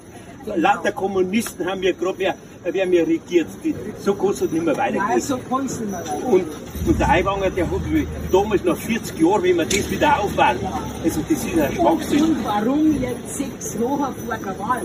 Warum? Ja das ist alles ein Politikum, der wird ja nicht stark. Die sagen ja nicht, Selbst her, einfach. Nein, es ist schlimm bei uns, ja. wenn wir jetzt regiert werden. Und, und allein äh, der Wir werden ja nicht regiert. Nein, wir werden. Wir Verarscht haben, werden wir. Das ist, wir haben, wir haben keine richtige Demokratie, haben wir nicht in dem Sinne. Genau. Bei uns schafft nur mehr die Wirtschaft an, die Lobbyisten, die, die, machen unsere Politik und die macht uns komplett und wenn, wenn unser Wirtschaftsminister sagt, er weiß nicht, was äh, äh, äh, Pleite ist, dann der soll seine schreiben. Ja, war keiner. Ja, dann ist es für Sie auch. Was sagt der Bürgerzimmerer zu sowas, zu seinen Mitbürgern und was sagt der Historikerzimmerer zu seinen Mitbürgern? Naja, also, es, also erst, erstens mal muss man, also wie soll ich sagen, kann man vielleicht gar nicht so, so trennen. Also ich finde das eigentlich äh, sehr interessant. Erstens mal die Medien porträtieren diesen Mann. Ne? Das, der hat alles dafür, was man jetzt will, das Skandalisierungspotenzial der Medien. Das spielt ja bei dieser ganzen Affäre eigentlich auch eine Rolle. Da hat man O-Ton, der auch noch, also alle äh, Klischees so erfüllt, äh, außer dass er Lederhosen bräuchte er noch, dann wäre er vollkommen. Äh, und, und, und dann das sagt, äh, womit man sich dann richtig äh, aufregen kann. Also das ist das eine. Man könnte wahrscheinlich äh, Zehn andere finden, die, die sich vom Aiwanger distanzieren. Nur sucht man die natürlich nicht. Und das führt natürlich zu einer, einer gewissen Schieflage in der, in, in, der, in der Repräsentation, dass man sagt, also der hat viel mehr Zulauf, als er wirklich hat, weil man immer nur die, die, die, die, die Stimmen jetzt bringt, die jetzt besonders, äh, was weiß ich, ähm, naja, äh, zum, zum Aufreger äh, taugen. Und die hat man ja auch bei, bei, äh, bei Pegida-Demos, AfD-Demos, Querdenker, überall gibt es ja diese Leute, die das so sagen. Das ist das Erste. Das Zweite ist, es äh, hochspannend, weil es eigentlich zeigt, was er da sagt, ist, ja, das haben wir alle gemacht, ist ja nicht so schlimm. Das ist natürlich jetzt auch ein Problem der medialen Verzerrung. Nämlich äh, zu sagen, was ist der Skandal Aiwanger eigentlich? Ist der Aiwanger Skandal, dass der das vor 35 Jahren was gemacht hat oder nicht gemacht hat. Das ist ein, das, das ist ein Skandal, ja, das ist auch so aufbereitet worden. Und da sagen viele Leute, ja, aber vor 35 Jahren.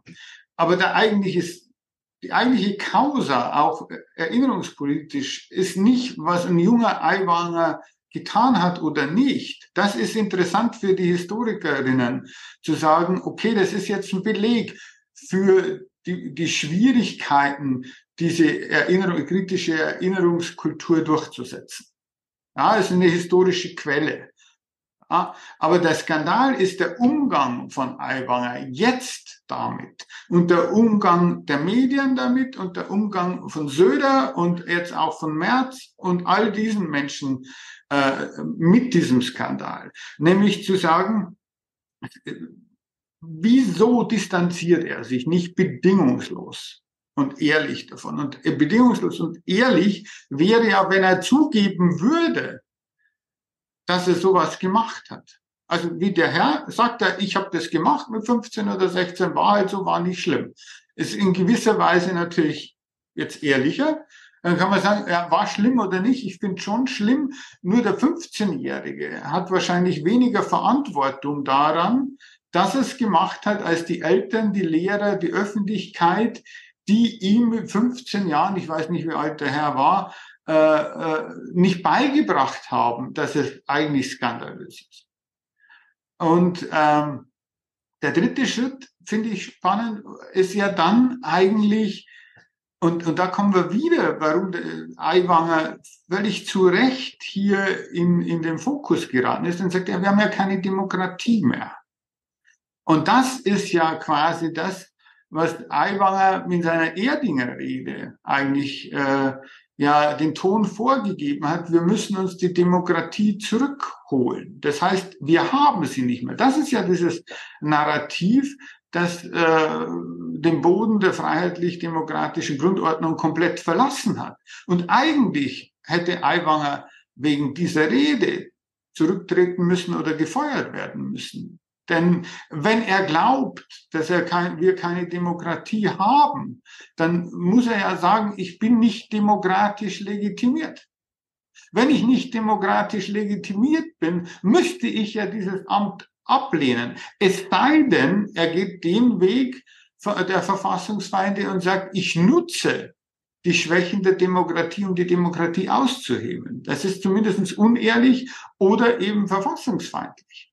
Und das war eigentlich, eigentlich der, der Skandal. Und deshalb ist es interessant, was er als fünf, äh, äh, vor 35 Jahren als 15 oder wie war er 16-Jähriger gemacht hat. Weil die Frage ist, ob er sich geändert hat. Und das ist die vierte Verkürzung in dieser Albaner zu sagen, äh, es verkürzt sich auf die Frage Antisemitismus.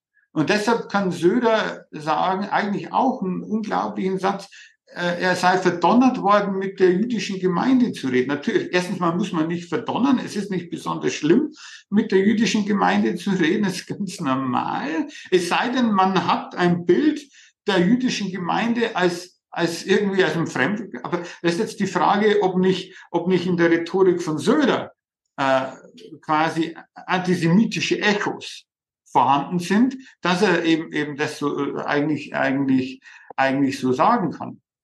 Das, äh, und diese Frage, die Verkürzung auf den Antisemitismus, sagt, ja, okay, davon, ich war aber nicht mal als Erwachsener antisemitisch. Die Frage ist, es, das Flugblatt, die ganze Affäre ist auch antidemokratisch.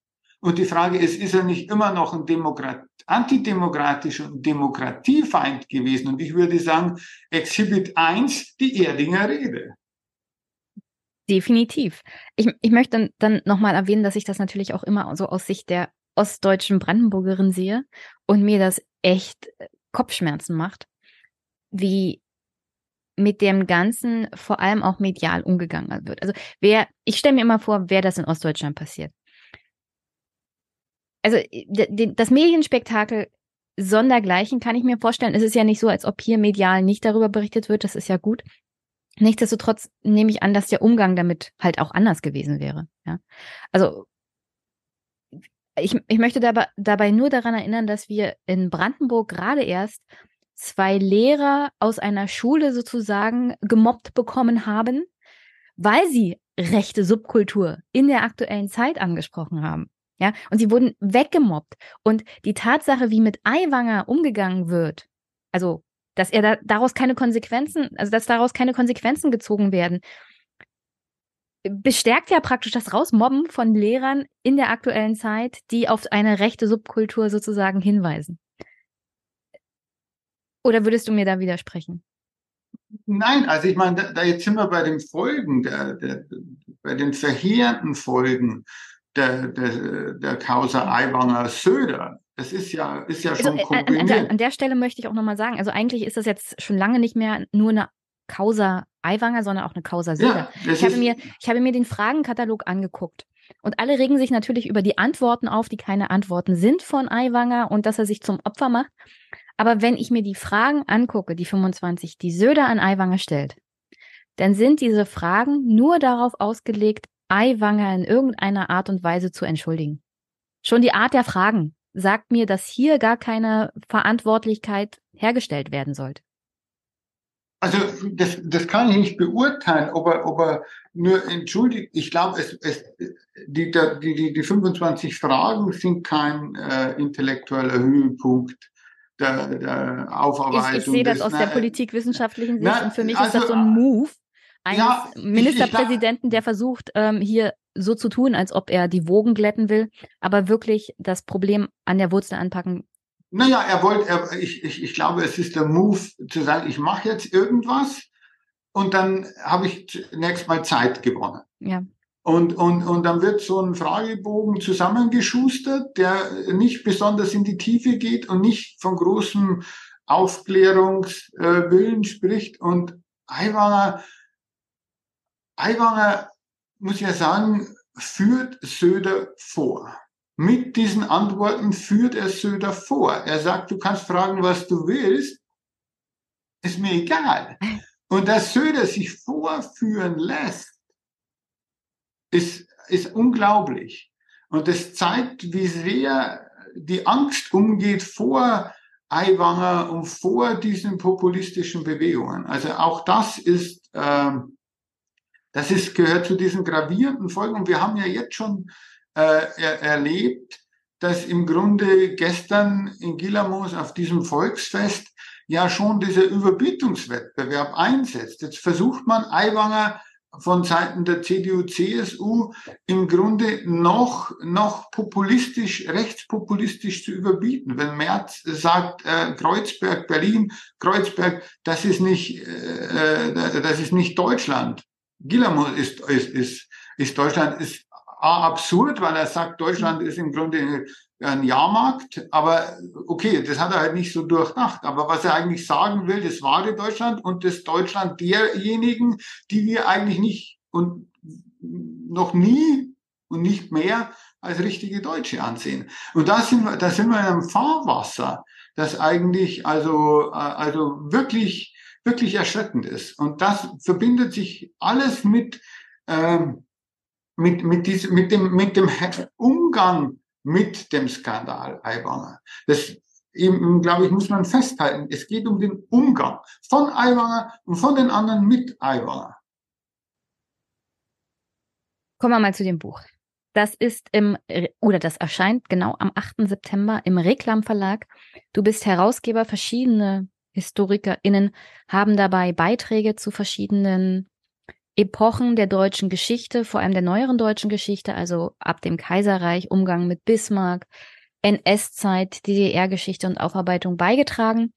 Der Titel ist Erinnerungskämpfe, neues deutsches Geschichtsbewusstsein.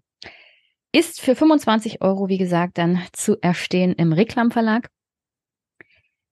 Was, was war eigentlich das Motiv dahinter, dieses Buch zu schreiben? Also die Causa Aiwanger war es ja nicht und in die Zukunft sehen konntest du ja auch nicht. Ja, nee, also es, also es hat verschiedene, verschiedene Fragen, die mich umgetrieben haben. Das eine ist eben diese, ich dachte, man bräuchte eine, eine wissenschaftlich fundierte Auseinandersetzung mit der Erinnerungskultur und mit diesem angeblichen Erfolg. Also zu sagen, wenn die Erinnerungskultur so erfolgreich war, wie wir gelernt haben aus der Geschichte, wie kann es sein, dass äh, an allen jüdischen, erkennbar jüdischen Einrichtungen, also zum Beispiel in Hamburg, rund um die Uhr Polizei stehen muss. Wie kann es sein, wenn diese Vergangenheitsbewältigung, das Lernen aus der Geschichte so erfolgreich war, dass der NSU jahrelang mordend durch Deutschland äh, zieht und die Polizei das äh, rassistisch eigentlich den Opfern zuschreibt, statt zu erkennen, dass hier Rechtsterror ausgeübt wird. Wenn diese Erinnerungskultur so erfolgreich war, wie kann es sein, dass Halle und Hanau passieren? Also der, der versuchte Anschlag auf die Synagoge und, und, und, und, und, und mit Hanau der, der, äh, Terroranschlag äh, auf die Sicher-Bar. Und äh, das hat mich umgetrieben. Und zweitens, das eigentlich, womit ich mich seit längerem beschäftige, ähm, die mein, wie soll ich sagen, meine Diagnose, dass die Berliner Republik eigentlich unter der Hand einen Schlussstrich zieht, indem es eine neue identifikatorische Meistererzählung etabliert, nämlich vom 19. Jahrhundert oder ins 19. Jahrhundert zurückgeht als Wissens- und Kulturnation. Also das Land der Dichter und Denker wieder äh, aktiviert statt dem Land der, der Richter und Henker. Und das mache ich fest, eigentlich muss ich nur schauen, irgendwie habe ich das falsch rum. Oder ist es aus? Äh, das mache ich fest eben am, am, an der Entscheidung, den Palast der Republik in Berlin äh, abzureißen und dort das Hohenzollern äh, Stadtschloss oder eine Attrappe wieder aufzubauen. Also das ein preußisches Disneyland, das ja fake ist. Und da kann man jetzt natürlich drüber nachdenken, ob das architektonisch geglückt ist. Nein, ist es nicht. Aber es vor allem erinnerungspolitisch sehe ich das, dass die deutsche, also die, die, die Schäden in Berlin, auch am Hohenzollern-Stadtschloss, am Originalen. Und dann wird das abgerissen, dann der Palast der Republik, dann diese Leerstelle. Das ist ja Wunden, die letztendlich auf die deutsche Gewaltgeschichte verweisen, auf den, auf den Zweiten Weltkrieg. Und das wird überbaut. Und es wird überbaut so, dass man von drei Seiten im Grunde, wenn man auf das Humboldt, auf, auf das Stadtschloss schaut, sieht man eine, eine kaiserzeitliche quasi Idylle. Hm, wunderschöne Flanierbeine. Als, als hätte es, als hätte es diese Gewaltgeschichte von 1914 bis 1945 bis 1961, 89, wie auch immer, nicht gegeben. Und das ist eben diese, äh, ein Teil dieses Schlussstriches. Und also das ist die, die, diese Frage. Und die dritte ist, dass oft in, in den Medien berichtet wird, eben über Erinnerungskampf und den Historikerstreit. Und es wird so getan, als gäbe es in der deutschen Geschichte nur ein Element, das umstritten ist. Und, und, und, und, das wäre das Einzige. Und wenn man dann sucht, wenn man dann denkt, okay, was sind so die Debatten, dann kommt man eben auf sehr viele. Dann kommt man auf die Hohenzollern, an die, diese, diese äh, Debatte um Christopher Clark, die Schlafwandler, diese Rehabilitierung des Kaiserreichs, die im Moment äh, äh, äh, versucht wird, wo man das Vorläufertum des Kaiserreiches für die Verbrechen des Nationalsozialismus eben äh, leugnet oder, oder, oder, oder, oder minimiert. Und dann gibt es eben auch noch viel mehr Debatten, zum Beispiel über, über die DDR-Geschichte. Auch da ist ja im Moment, gibt es Debatten, die im Grunde äh, parallel zum Buch äh, Fahrt aufgenommen haben. Und dann gibt es die ganzen Bereich eigentlich, wer ist Deutsch und was gehört eigentlich zur deutschen Geschichte und wer darf sich dazu äußern? Das ist die Frage der Gastarbeitergeschichte. Dann nehmen wir aufgenommen zum Beispiel diese Baseballschlägerjahre, also rassistischer Terror in der Wiedervereinigungszeit und gleichzeitig schwarze deutsche Geschichte. Das sind alles Themen, die im Grunde oder, oder die Frage, der Islam gehört zu Deutschland. Diese Debatte sind Themen, die in den klassischen Darstellungen der deutschen Geschichte fehlen, weil wir die deutsche Geschichte immer noch im Grunde so erzählen, als wäre das vor allem die Geschichte der Menschen, die vor 1945 in Deutschland lebten. Das ist eigentlich eine Fortsetzung eines, einer bestimmten völkischen Vorstellung dessen, was Deutsch ist. Wir haben aber tatsächlich äh, in 25 Prozent der deutschen Bevölkerung im Moment äh, hat einen sogenannten Migrationshintergrund in den großen Städten und unter den jungen Leuten deutlich, deutlich mehr. Das kommt aber in den klassischen Geschichtsdarstellungen eigentlich nicht vor. Und wenn, wie man, das fand ich ganz interessant, in, in manchen Debatten, zum Beispiel über Bismarck-Denkmal in Hamburg, über Kolonialdenkmäler insgesamt zieht, wenn sich diese Menschen, deutsche Staatsbürgerinnen und Staatsbürger, ja, mit ihrem Hintergrund jetzt zu Worten melden, dann wird das eigentlich oft als Skandal empfunden, als übergriffig. Und das führt uns zur Frage, ja, wer darf sich eigentlich dazu äußern? Wer, wer darf mitdiskutieren? Und das versuche ich in dem Buch abzubilden, indem ich auch ganz bewusst eben äh, Autorinnen und Autoren gesucht habe, äh, die auch äh, gewisse Themen also auch biografisch erfahren haben, was du vorhin sagtest, ja auch in einzelnen Bereichen dann klar wird, dass sie eine andere Perspektive einfach auch mitbringen auf, auf diese Geschichte. Und es macht einen Unterschied, ob man über, über, über, über rassistische Gewalt aus der Sicht eines weißen Mannes spricht oder einer, einer, einer schwarzen Frau. Ich ich sehe auch, dass es diese Tendenzen gibt, aber ich würde nicht gerade sagen, dass es so grundsätzlich ein deutsches Problem ist, sondern die eigene Geschichte der eigenen Nation, des eigenen Volkes zu romantisieren und positiv zu erzählen, das ist, glaube ich, ein Problem, das alle auf dieser Welt haben. Für die Deutschen ist es natürlich aufgrund der wirklich brutalen Geschichte des 20. Jahrhunderts und auch schon davor und der Tatsache, dass man sich nur wirklich in bestimmten Bereichen dieser eigenen Geschichte stellt, was ich ja gerade erst äh, erfahren durfte aufgrund meiner Frage und wie darauf geantwortet wurde in der Bundespressekonferenz zum Thema Bergkarabach, das ist schon ähm, dann wie ein Vorschlaghammer, der so eintrifft. Also da fehlt halt das Feingefühl für die eigene Verantwortlichkeit und die eigene Geschichte. Und ich finde es auch äh, fragwürdig, zum Beispiel architektonisch, die Folgen dieser Geschichte, wie du es gerade beschrieben hast, ähm, verschwinden zu lassen. Also den Palast der Republik, die, also es war ja kein besonders hübsches Gebäude, ja.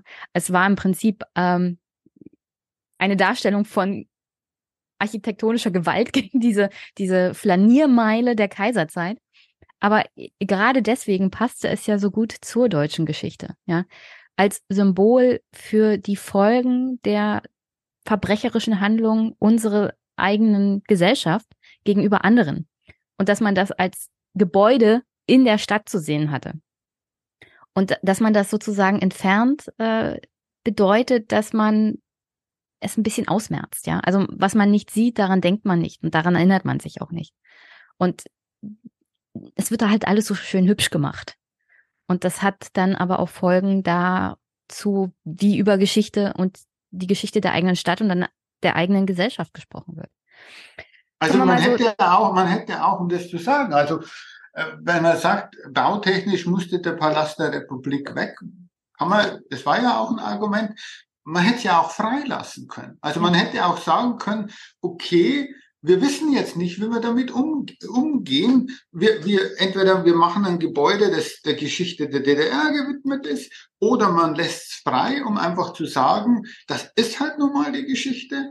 All das, glaube ich, wäre besser gewesen, als es quasi, quasi zu überbauen in einem Rückschritt ins, in, ins 19. Jahrhundert und damit genau diese Gewaltgeschichte und ihre Folgen auszuradieren aus dem aus dem äh, äh Stadtbild. Und, und dann dann ich, ist ja das dann ist ja noch das Problem, dass da jetzt das Humboldt Forum drin ist.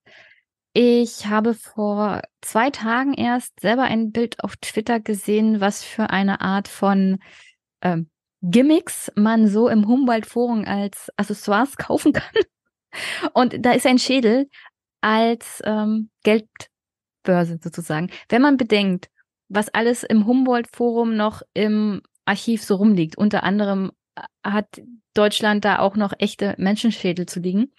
Ist es ein bisschen fragwürdig, und das ist noch höflich ausgedrückt, als Humboldt-Forum Schädel als ähm, Schädel zu verkaufen. Und da, da kann man dann Geld reinschmeißen.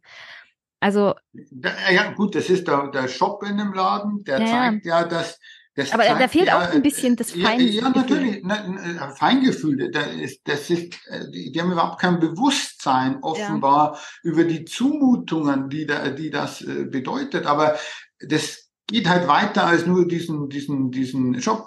Ich meine, das ist Raubkunst, die ausgestellt wird. Koloniale Raubkunst. Auch wenn die Benin-Bronzen jetzt Gott sei Dank zurückgegeben äh, gegeben äh, wurden, das Eigentum übertragen wurde, es sind immer noch Zehntausende Objekte, die gestohlen sind. Wir haben immer noch eine Fassade des Humboldt-Forums, die von äh, Stiftern gestiftet ist, die teilweise antisemitisch und, und im, im, im rechtsradikalen Lager zu verorten sind. Wir haben eine Kuppel draufgesetzt auf dieses Humboldt-Forum, das eigentlich eine antidemokratische Botschaft einem Monarchen äh, äh, gewidmet ist und dann noch finanziert von einer von einer einer einer einer Multimilliardärin, einer äh, Unternehmer, also Unternehmensfirma. Das kann man sich eigentlich eigentlich gar nicht als Karikatur gar nicht und nicht vorstellen. Und das sind diese Probleme mit, mit diesem Humboldt-Forum. Das heißt, Gott sei Dank hat sich die Zivilgesellschaft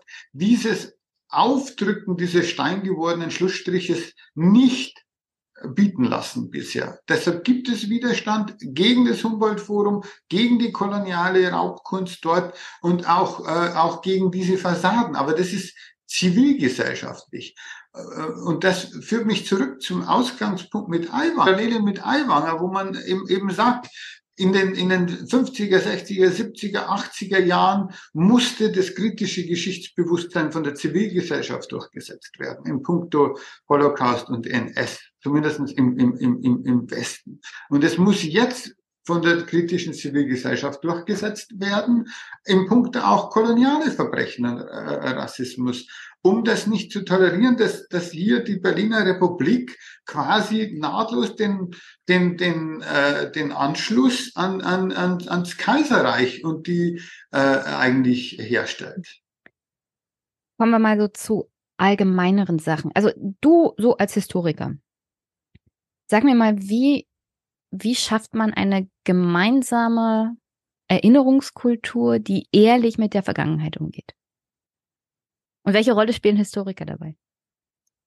Naja, also da, ich kann das ja nur beurteilen. Also ich, als Historiker in dieser Frage haben ja mehrere Aufgaben. Also das eine ist ja bei historischen Ereignissen, nehmen wir Kolonialismus, nehmen wir das Dritte Reich, nehmen wir die DDR-Geschichte, ist egal eigentlich zu erforschen, was ist tatsächlich passiert, wer trägt Verantwortung, wer waren die Opfer, äh, was, was ist tatsächlich äh, nachzuweisen jenseits der Erinnerung, die wir alle haben als Individuum, als Familien, aber auch als Kollektive. Das ist einfach das, das eine.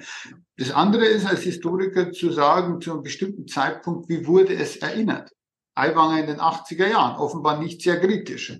Also was trieb die äh, äh, Politikerinnen um, die Anfang der Nullerjahre eben den Beschluss fassten, den äh, Palast der Republik abzureißen? Und dort das Hohenzollern-Stadtschloss abnehmen. Auch das ist ja eine Frage, die man als Historiker erstmal äh, analysieren kann und muss, zu sagen, was waren die Interessen, wer war es eigentlich, was wollten, äh, was wollten die.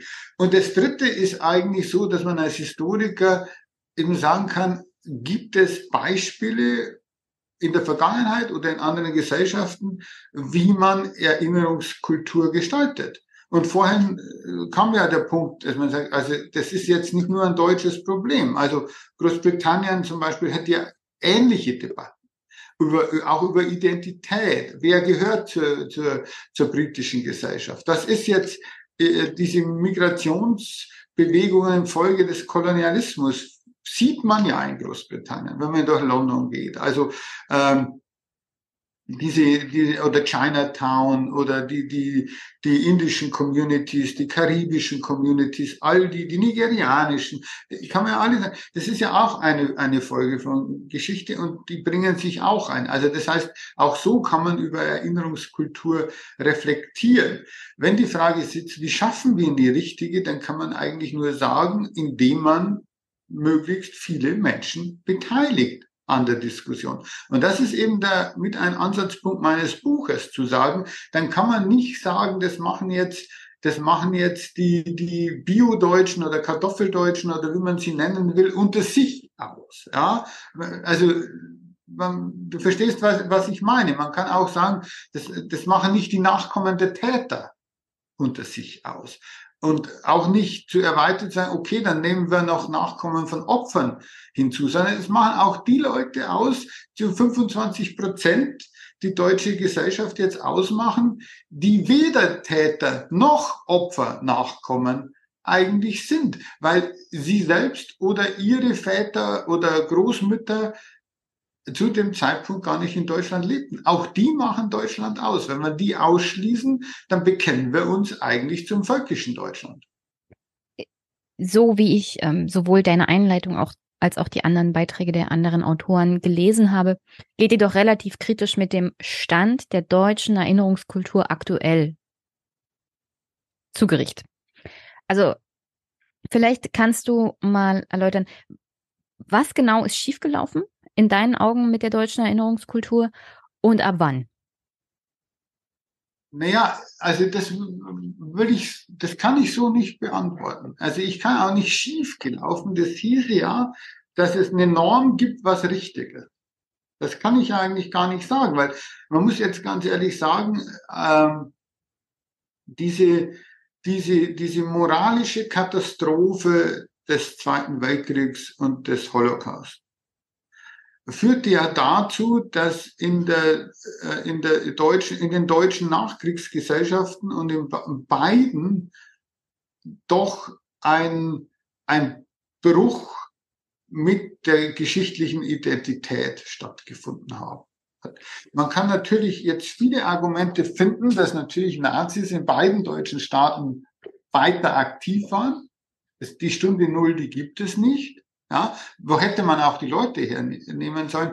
Aber man konnte rhetorisch, identifikatorisch nicht einfach sagen, wir stehen in der Tradition. Also man musste, man musste sich in beiden deutschen Gesellschaften davon distanzieren. Und das führt dazu, glaube ich, dass eben schon möglich war, ein kritischeres Bewusstsein zur eigenen oder eine kritischere Position zur eigenen äh, Nationalgeschichte eben zu entwickeln. Und mich hat das immer, ähm, das ist jetzt eher anekdotische Evidenz, äh, fand ich immer faszinierend. Ich habe lange in Großbritannien gelehrt und äh, dass meinen äh, englischen, meinen britischen Studierenden, wir haben dann britische Kolonialismus gemacht und die dann merken, wie verbrecherisch eigentlich Teile dieses Kolonialismus waren und aber die ein Problem hatten, das anzusprechen, weil die von der Schule her eher noch in der Tradition waren, also man, man steht ja unkritisch zur eigenen, zur eigenen Geschichte. Und dass das in Deutschland, meiner Generation zumindestens, also durchaus anders war, dass ganz klar war, man kann ohne große Rechtfertigungsdruck kritisch zur deutschen Geschichte stehen. Ich würde sagen, man kann gar nicht anders zur deutschen Geschichte stehen als kritisch zur Geschichte äh, auf jeden Fall des Kaiserreiches und, und, und, und Deutschlands im, im, im 20. Jahrhundert. Und das ist schon äh, interessant. Und ich glaube, dass diese Entwicklung eben dazu geführt hat, dass in den 70er und 80er Jahren, eben zumindestens in Westdeutschland, einfach diese, diese kritische Auseinandersetzung ja von unten nach oben erzwungen wurde. Also das finde ich, ist, ist spannend. Und das kann ich beschreiben. Und zu sagen, ja, man hätte vielleicht sehr viel kritischer, das zeigt der Aiwanger wieder, eigentlich, eigentlich noch aufarbeiten müssen. Da hat man auch vieles vertuscht. Und man muss jetzt, und dann die, die, die, die Wiedervereinigung äh, äh, gekommen ist, wo ich auch denke, dass es ähm, eben problematisch ist im Rückblick, wie das äh, äh passiert ist. Und, und äh, das ist ähm, eben auch der, der, der Rechtsterror quasi mit, äh, mit der Wiedervereinigung auch schon deutlich sichtbarer geworden ist. Den Rechtsterror gab es auch vorher schon. Den gab's, rassistische Übergriffe gab es in der DDR, rassistische Übergriffe und Terror gab es in der Bundesrepublik. Das Oktoberfest-Attentat hattest du ja schon angesprochen, aber das wird natürlich mit der Wiedervereinigung, wird, wird es sichtbarer. Und ich, ich glaube, darüber müssen wir eben auch nachdenken. Und wir müssen eben, eben äh, dagegen halten, dass aus dieser, aus dieser der Wiedervereinigung der Berliner Republik jetzt so ein Kaiserreich 2.0 wird. Ein, ja, und, und, und, und das ist es im, im Diskurs äh, im, im politischen Lager eben Leute gibt, die genau dorthin wollen, die eben auch in Frage stellen, wer Deutscher ist und zu sagen, also Deutsch ist doch nicht, wer einen deutschen Pass hat. Das ist ja die bundesrepublikanische eigentlich, eigentlich Tradition, die ja dann eigentlich auch äh, mit der Wiedervereinigung für alle gilt. Es entscheidet nicht die dritte, vierte Generation. Es gibt keinen Arier-Nachweis mehr äh, wie im, im, im Dritten Reich, sondern wer einen deutschen Pass hat, ist, ist, ist, ist, ist deutsche Bürgerin. An der Stelle empfehle ich vor allem in diesem Buch ganz stark auch den Beitrag von Bodie A. Ashton. Der oder die, das weiß ja. ich jetzt nicht. Der? Ja. Der über ähm, die anderen Opfer des NS-Terrors schreibt. Also Personen zum Beispiel LGBTQ-Gruppen angehören oder die unter die Asozialen sozusagen äh, zusammengefasst wurden oder auch Sinti und Roma oder auch die Gruppe von Behinderten, die der Eugenik zum Opfer gefallen ist und beschreibt dann auch ganz gut, wie wenig ähm, Anerkennung diese Opfergruppen nach dem Ende des Zweiten Weltkrieges erfahren haben, weil in der danach folgenden Gesellschaft sowohl der Bundesrepublik als auch der DDR, aber als auch der Alliierten, die Deutschland ja dann befreit haben, weiterhin Verfolgte waren. Ja, also man, man wollte diese Gruppen sozusagen gar nicht ähm, als Opfer groß anerkennen, weil sie selber in der danach folgenden Gesellschaft der anderen Demokratien nicht gern gesehen waren. Und dass,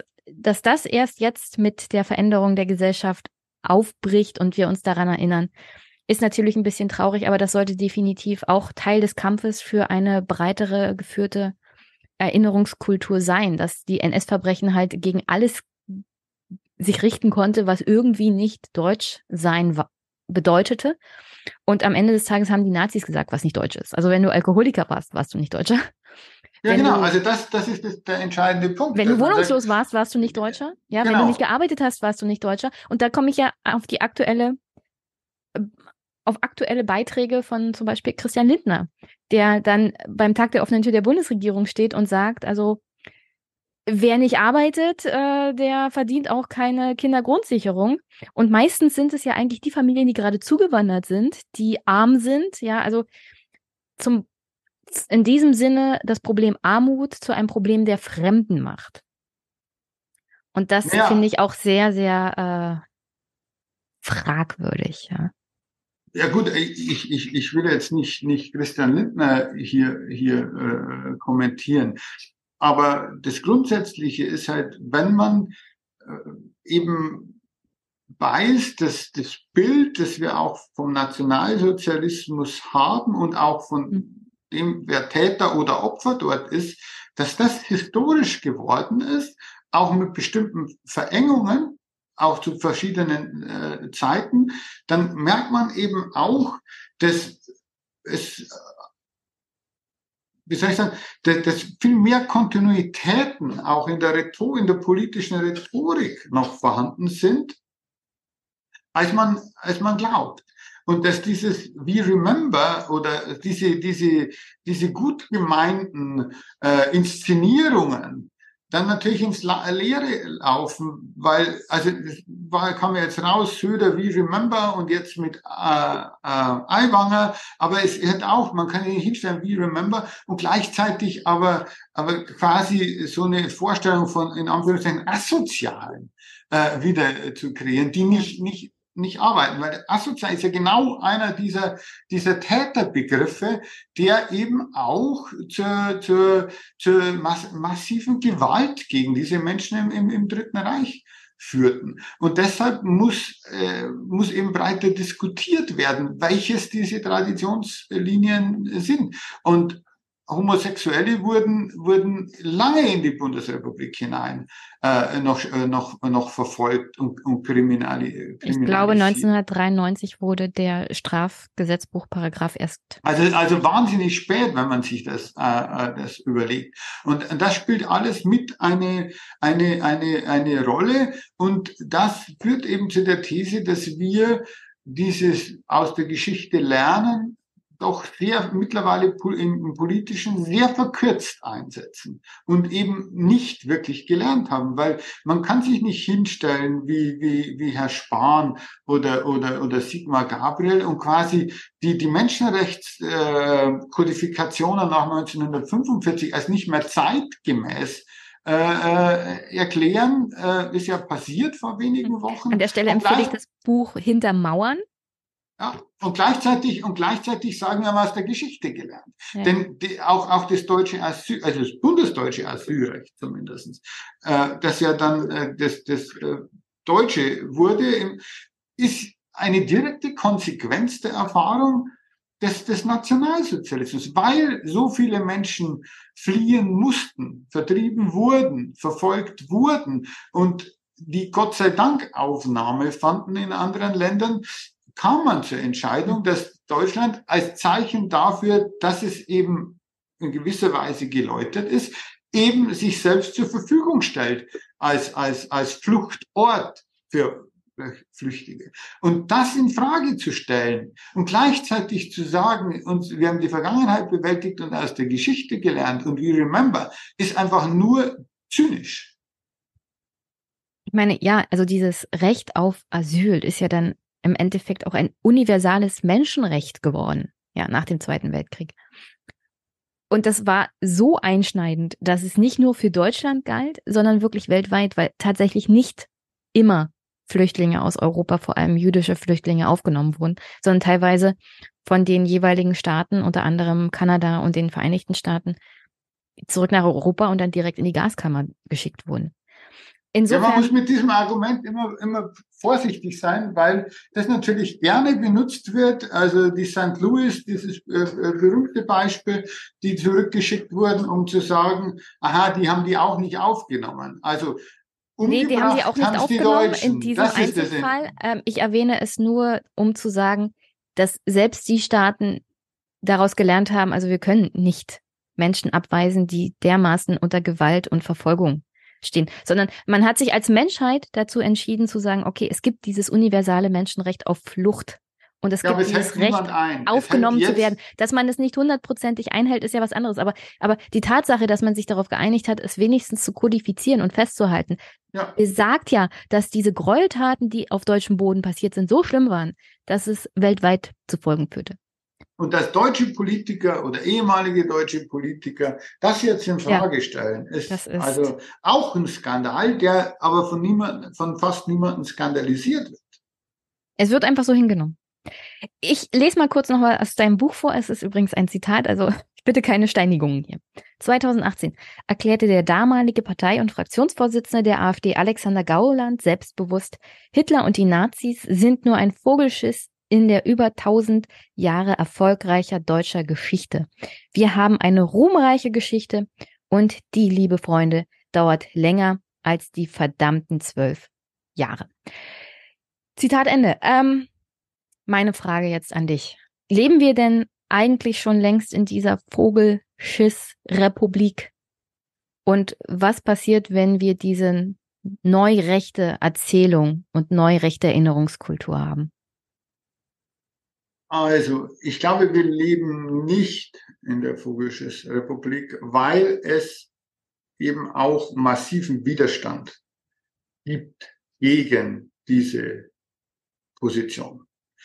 Allerdings glaube ich, es ist so, dass was Gauland hier formuliert hat, natürlich auch in diesem, was ich diese, diese neue Meistererzählung der Berliner Republik äh, bezeichne, nämlich zurück ins Kaiserreich und der Anschluss der Bundesrepublik, der Berliner Republik, direkt ans Kaiserreich und die davor liegende Geschichte, die angeblich weitgehend unproblematisch war. Das ist im Grunde ein ähnliches Argument und das kommt jetzt nicht von der, vom, vom extremen Rand äh, des, des, des Spektrums, sondern das äh, wurde eben von weiten Teilen äh, des politischen Lagers eigentlich äh, gedeckt. Also das ist das Entscheidende. Gauland überspitzt, deshalb gab es auch Kritik, aber völlig zu Recht.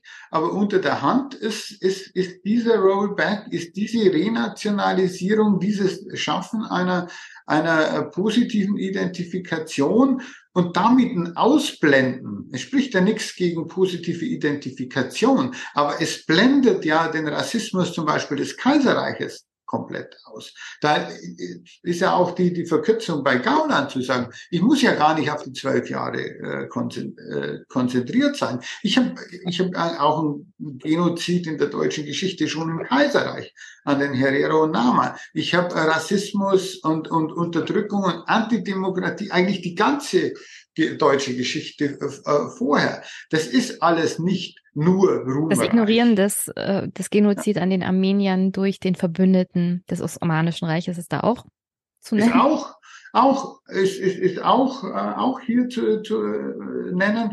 Also das, äh, glaube ich, wir leben noch nicht, aber es wollen mehr Leute hin. Und das ist jetzt auch vielleicht eine Klammer von, äh, von Gauland bis zu, ähm, dieser Causa äh, Söder äh, Aiwanger, über die wir eingangs gesprochen haben, dass diese Menschen, die jetzt den Aiwanger unterstützen, im Grunde auch sagen, es ist Schluss. Ist jetzt gut also das jetzt. sind, das sind, das sind also äh, Leute, die diesen, diesen Schlussstrich äh, einfordern, ohne es noch so zu nennen. Also Gauland nennt es ja so, es gab immer diese Debatte um den Schlussstrich, aber eigentlich wird er inszeniert, ohne es äh, so zu nennen und äh, plakativ eigentlich zum Beispiel durch dieses Denkmal an die ermordeten Juden Europas äh, kaschiert. Wenn man aber genau hinguckt, ist das so, ist dieses, dieses äh, Denkmal für die ermordeten Juden Europas ein sehr wichtiges Denkmal,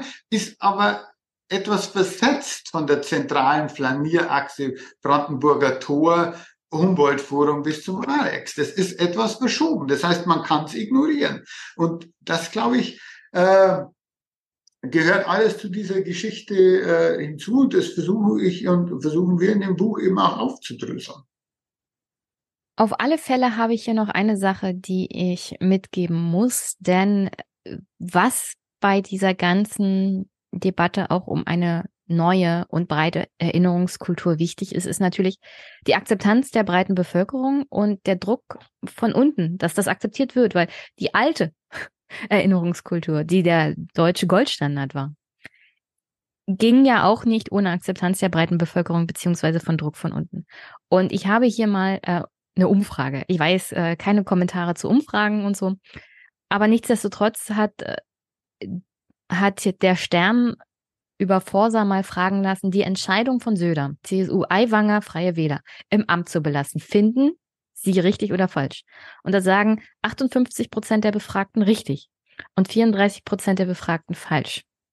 Also die Mehrheit sagt schon, also die Entscheidung Söders, Aiwanger zu behalten und dann im Prinzip darunter einen Schlussstrich zu ziehen unter diese Debatte ist richtig. Was für mich dann den Rattenschwanz nach sich zieht, also eigentlich will man darüber gar nicht mehr so richtig reden und jetzt kann man ja auch mal aufhören.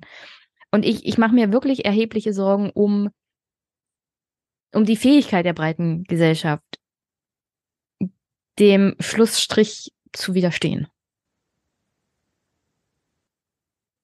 Ja keine Frage. Nee, ist keine Frage, aber das, also ist, das ist meine, mein Bedenken. Diese um, äh, äh, ich meine, diese Umfrage, es gibt ja auch eine, die, ich weiß nicht jetzt von wem, die sagten, also 38 sagen so ist richtig, 39 Prozent sagen so ist richtig.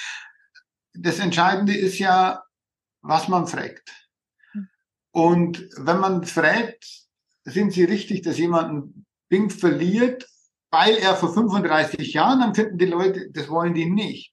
Und ich glaube, dass das Framing der Debatte in den Medien einfach unglücklich auch war, nicht hinzuweisen, zu sagen, es geht nur zum kleinen Teil über die Ereignisse der 80er Jahre, sondern es geht eigentlich um den Umgang. Ich meine, Aiwanger macht sich lustig oder kokettiert damit, äh, all diejenigen, die für eine kritische Erinnerungskultur sehr viel Zeit und Engagement aufwenden, eigentlich zu verspotten. Und, und das ist eigentlich, eigentlich, eigentlich, eigentlich mit, mit, mit der Skandal. Die Menschen, ja, glaube ich schon, äh, alle, niemand wird gerne an die, äh, an die dunklen Seiten der eigenen Geschichte erinnert, der eigenen Biografie, wie, wie, wie der gesellschaftlichen äh, äh, Geschichte. Aber es ist eigentlich notwendig. Gerade Demokratie braucht den äh, gebildeten Bürger, die gebildete Bürgerin. Und es ist absolut fatal, dass in der Zeit, in der wir jetzt leben, wo so viel auf der Kippe steht, zum Beispiel bei Bundeszentrale für politische Bildung gespart werden soll. Muss man sich halt auch vorstellen. Wir, wir, wir, wir, wir, äh, äh, wir kürzen eigentlich auch diese ganzen äh, Ausgaben für die Bildung. Aber, aber Demokratie braucht informierte und gebildete Bürgerinnen und Bürger. Und, und, und dafür muss man tagtäglich eintreten was ich lerne, ist, wir müssen die Erinnerungskämpfe durchaus führen. Inhaltliches Futter dafür gibt es definitiv in deinem Buch durch die Autorinnen und Autoren, die dazu beigetragen haben. Es gibt auch durchaus ähm, Beiträge, die sich gegenseitig sozusagen als Streit lesen, ja. Und deswegen kann ich es durchaus empfehlen. Hast du noch eine Botschaft für die Hörerinnen und Hörer? Nein, also ich, außer sich eben einzumischen in diesen Debatten, sich zu informieren und eben, eben einzumischen und Du sagst, da gibt es Beiträge, die sich durchaus widersprechen. Ja, das ist Demokratie. Die miteinander streiten, nicht widersprechen. Ja, ja, genau. Die konträre Positionen einnehmen. Genau das ist aber Demokratie, zu sagen, ja. wir streiten um, um die richtige, die richtige Sicht, die richtige Ein Einschätzung. Und niemand sagt von vornherein, ich habe die Wahrheit und es gibt nur die absolute Wahrheit. Nein, das ist ja das Gute ähm, an Wissenschaft, dass man streiten kann, dass man Argumente austauschen kann. Und das ist in diesem Buch, wenn diese Beiträge praktisch hintereinander wegkommen, finde ich das sehr, sehr gut. Also man kann den einen Autor lesen und der andere antwortet praktisch danach gleich darauf und nimmt äh, diesen Spielball äh, in geschriebenem Wort auf. Das habe ich so äh, in einem Buch nicht so oft. Und das, ich habe, ich habe das nicht kritisch gemeint, sondern ich fand das ähm, ein, eine sehr gute Art und Weise mit kritischen ähm, wissenschaftlichen Beiträgen, also die sich gegenseitig auch widersprechen, umzugehen. Ähm, und als Lehrer, also, also als Leser fand ich das halt sehr interessant, mhm. auch so zu, wahrzunehmen und zu lesen zu können. Also herzlichen Dank auf alle Fälle dafür. Und Jürgen, ähm, ich wünsche dir viel Erfolg und wahrscheinlich wirst du in den nächsten Tagen weiterhin ein gefragter Gesprächspartner sein. Die Causa Aiwanger wird uns sicherlich noch eine Weile begleiten. Ja. Bis dann. Tschüss. Vielen Dank.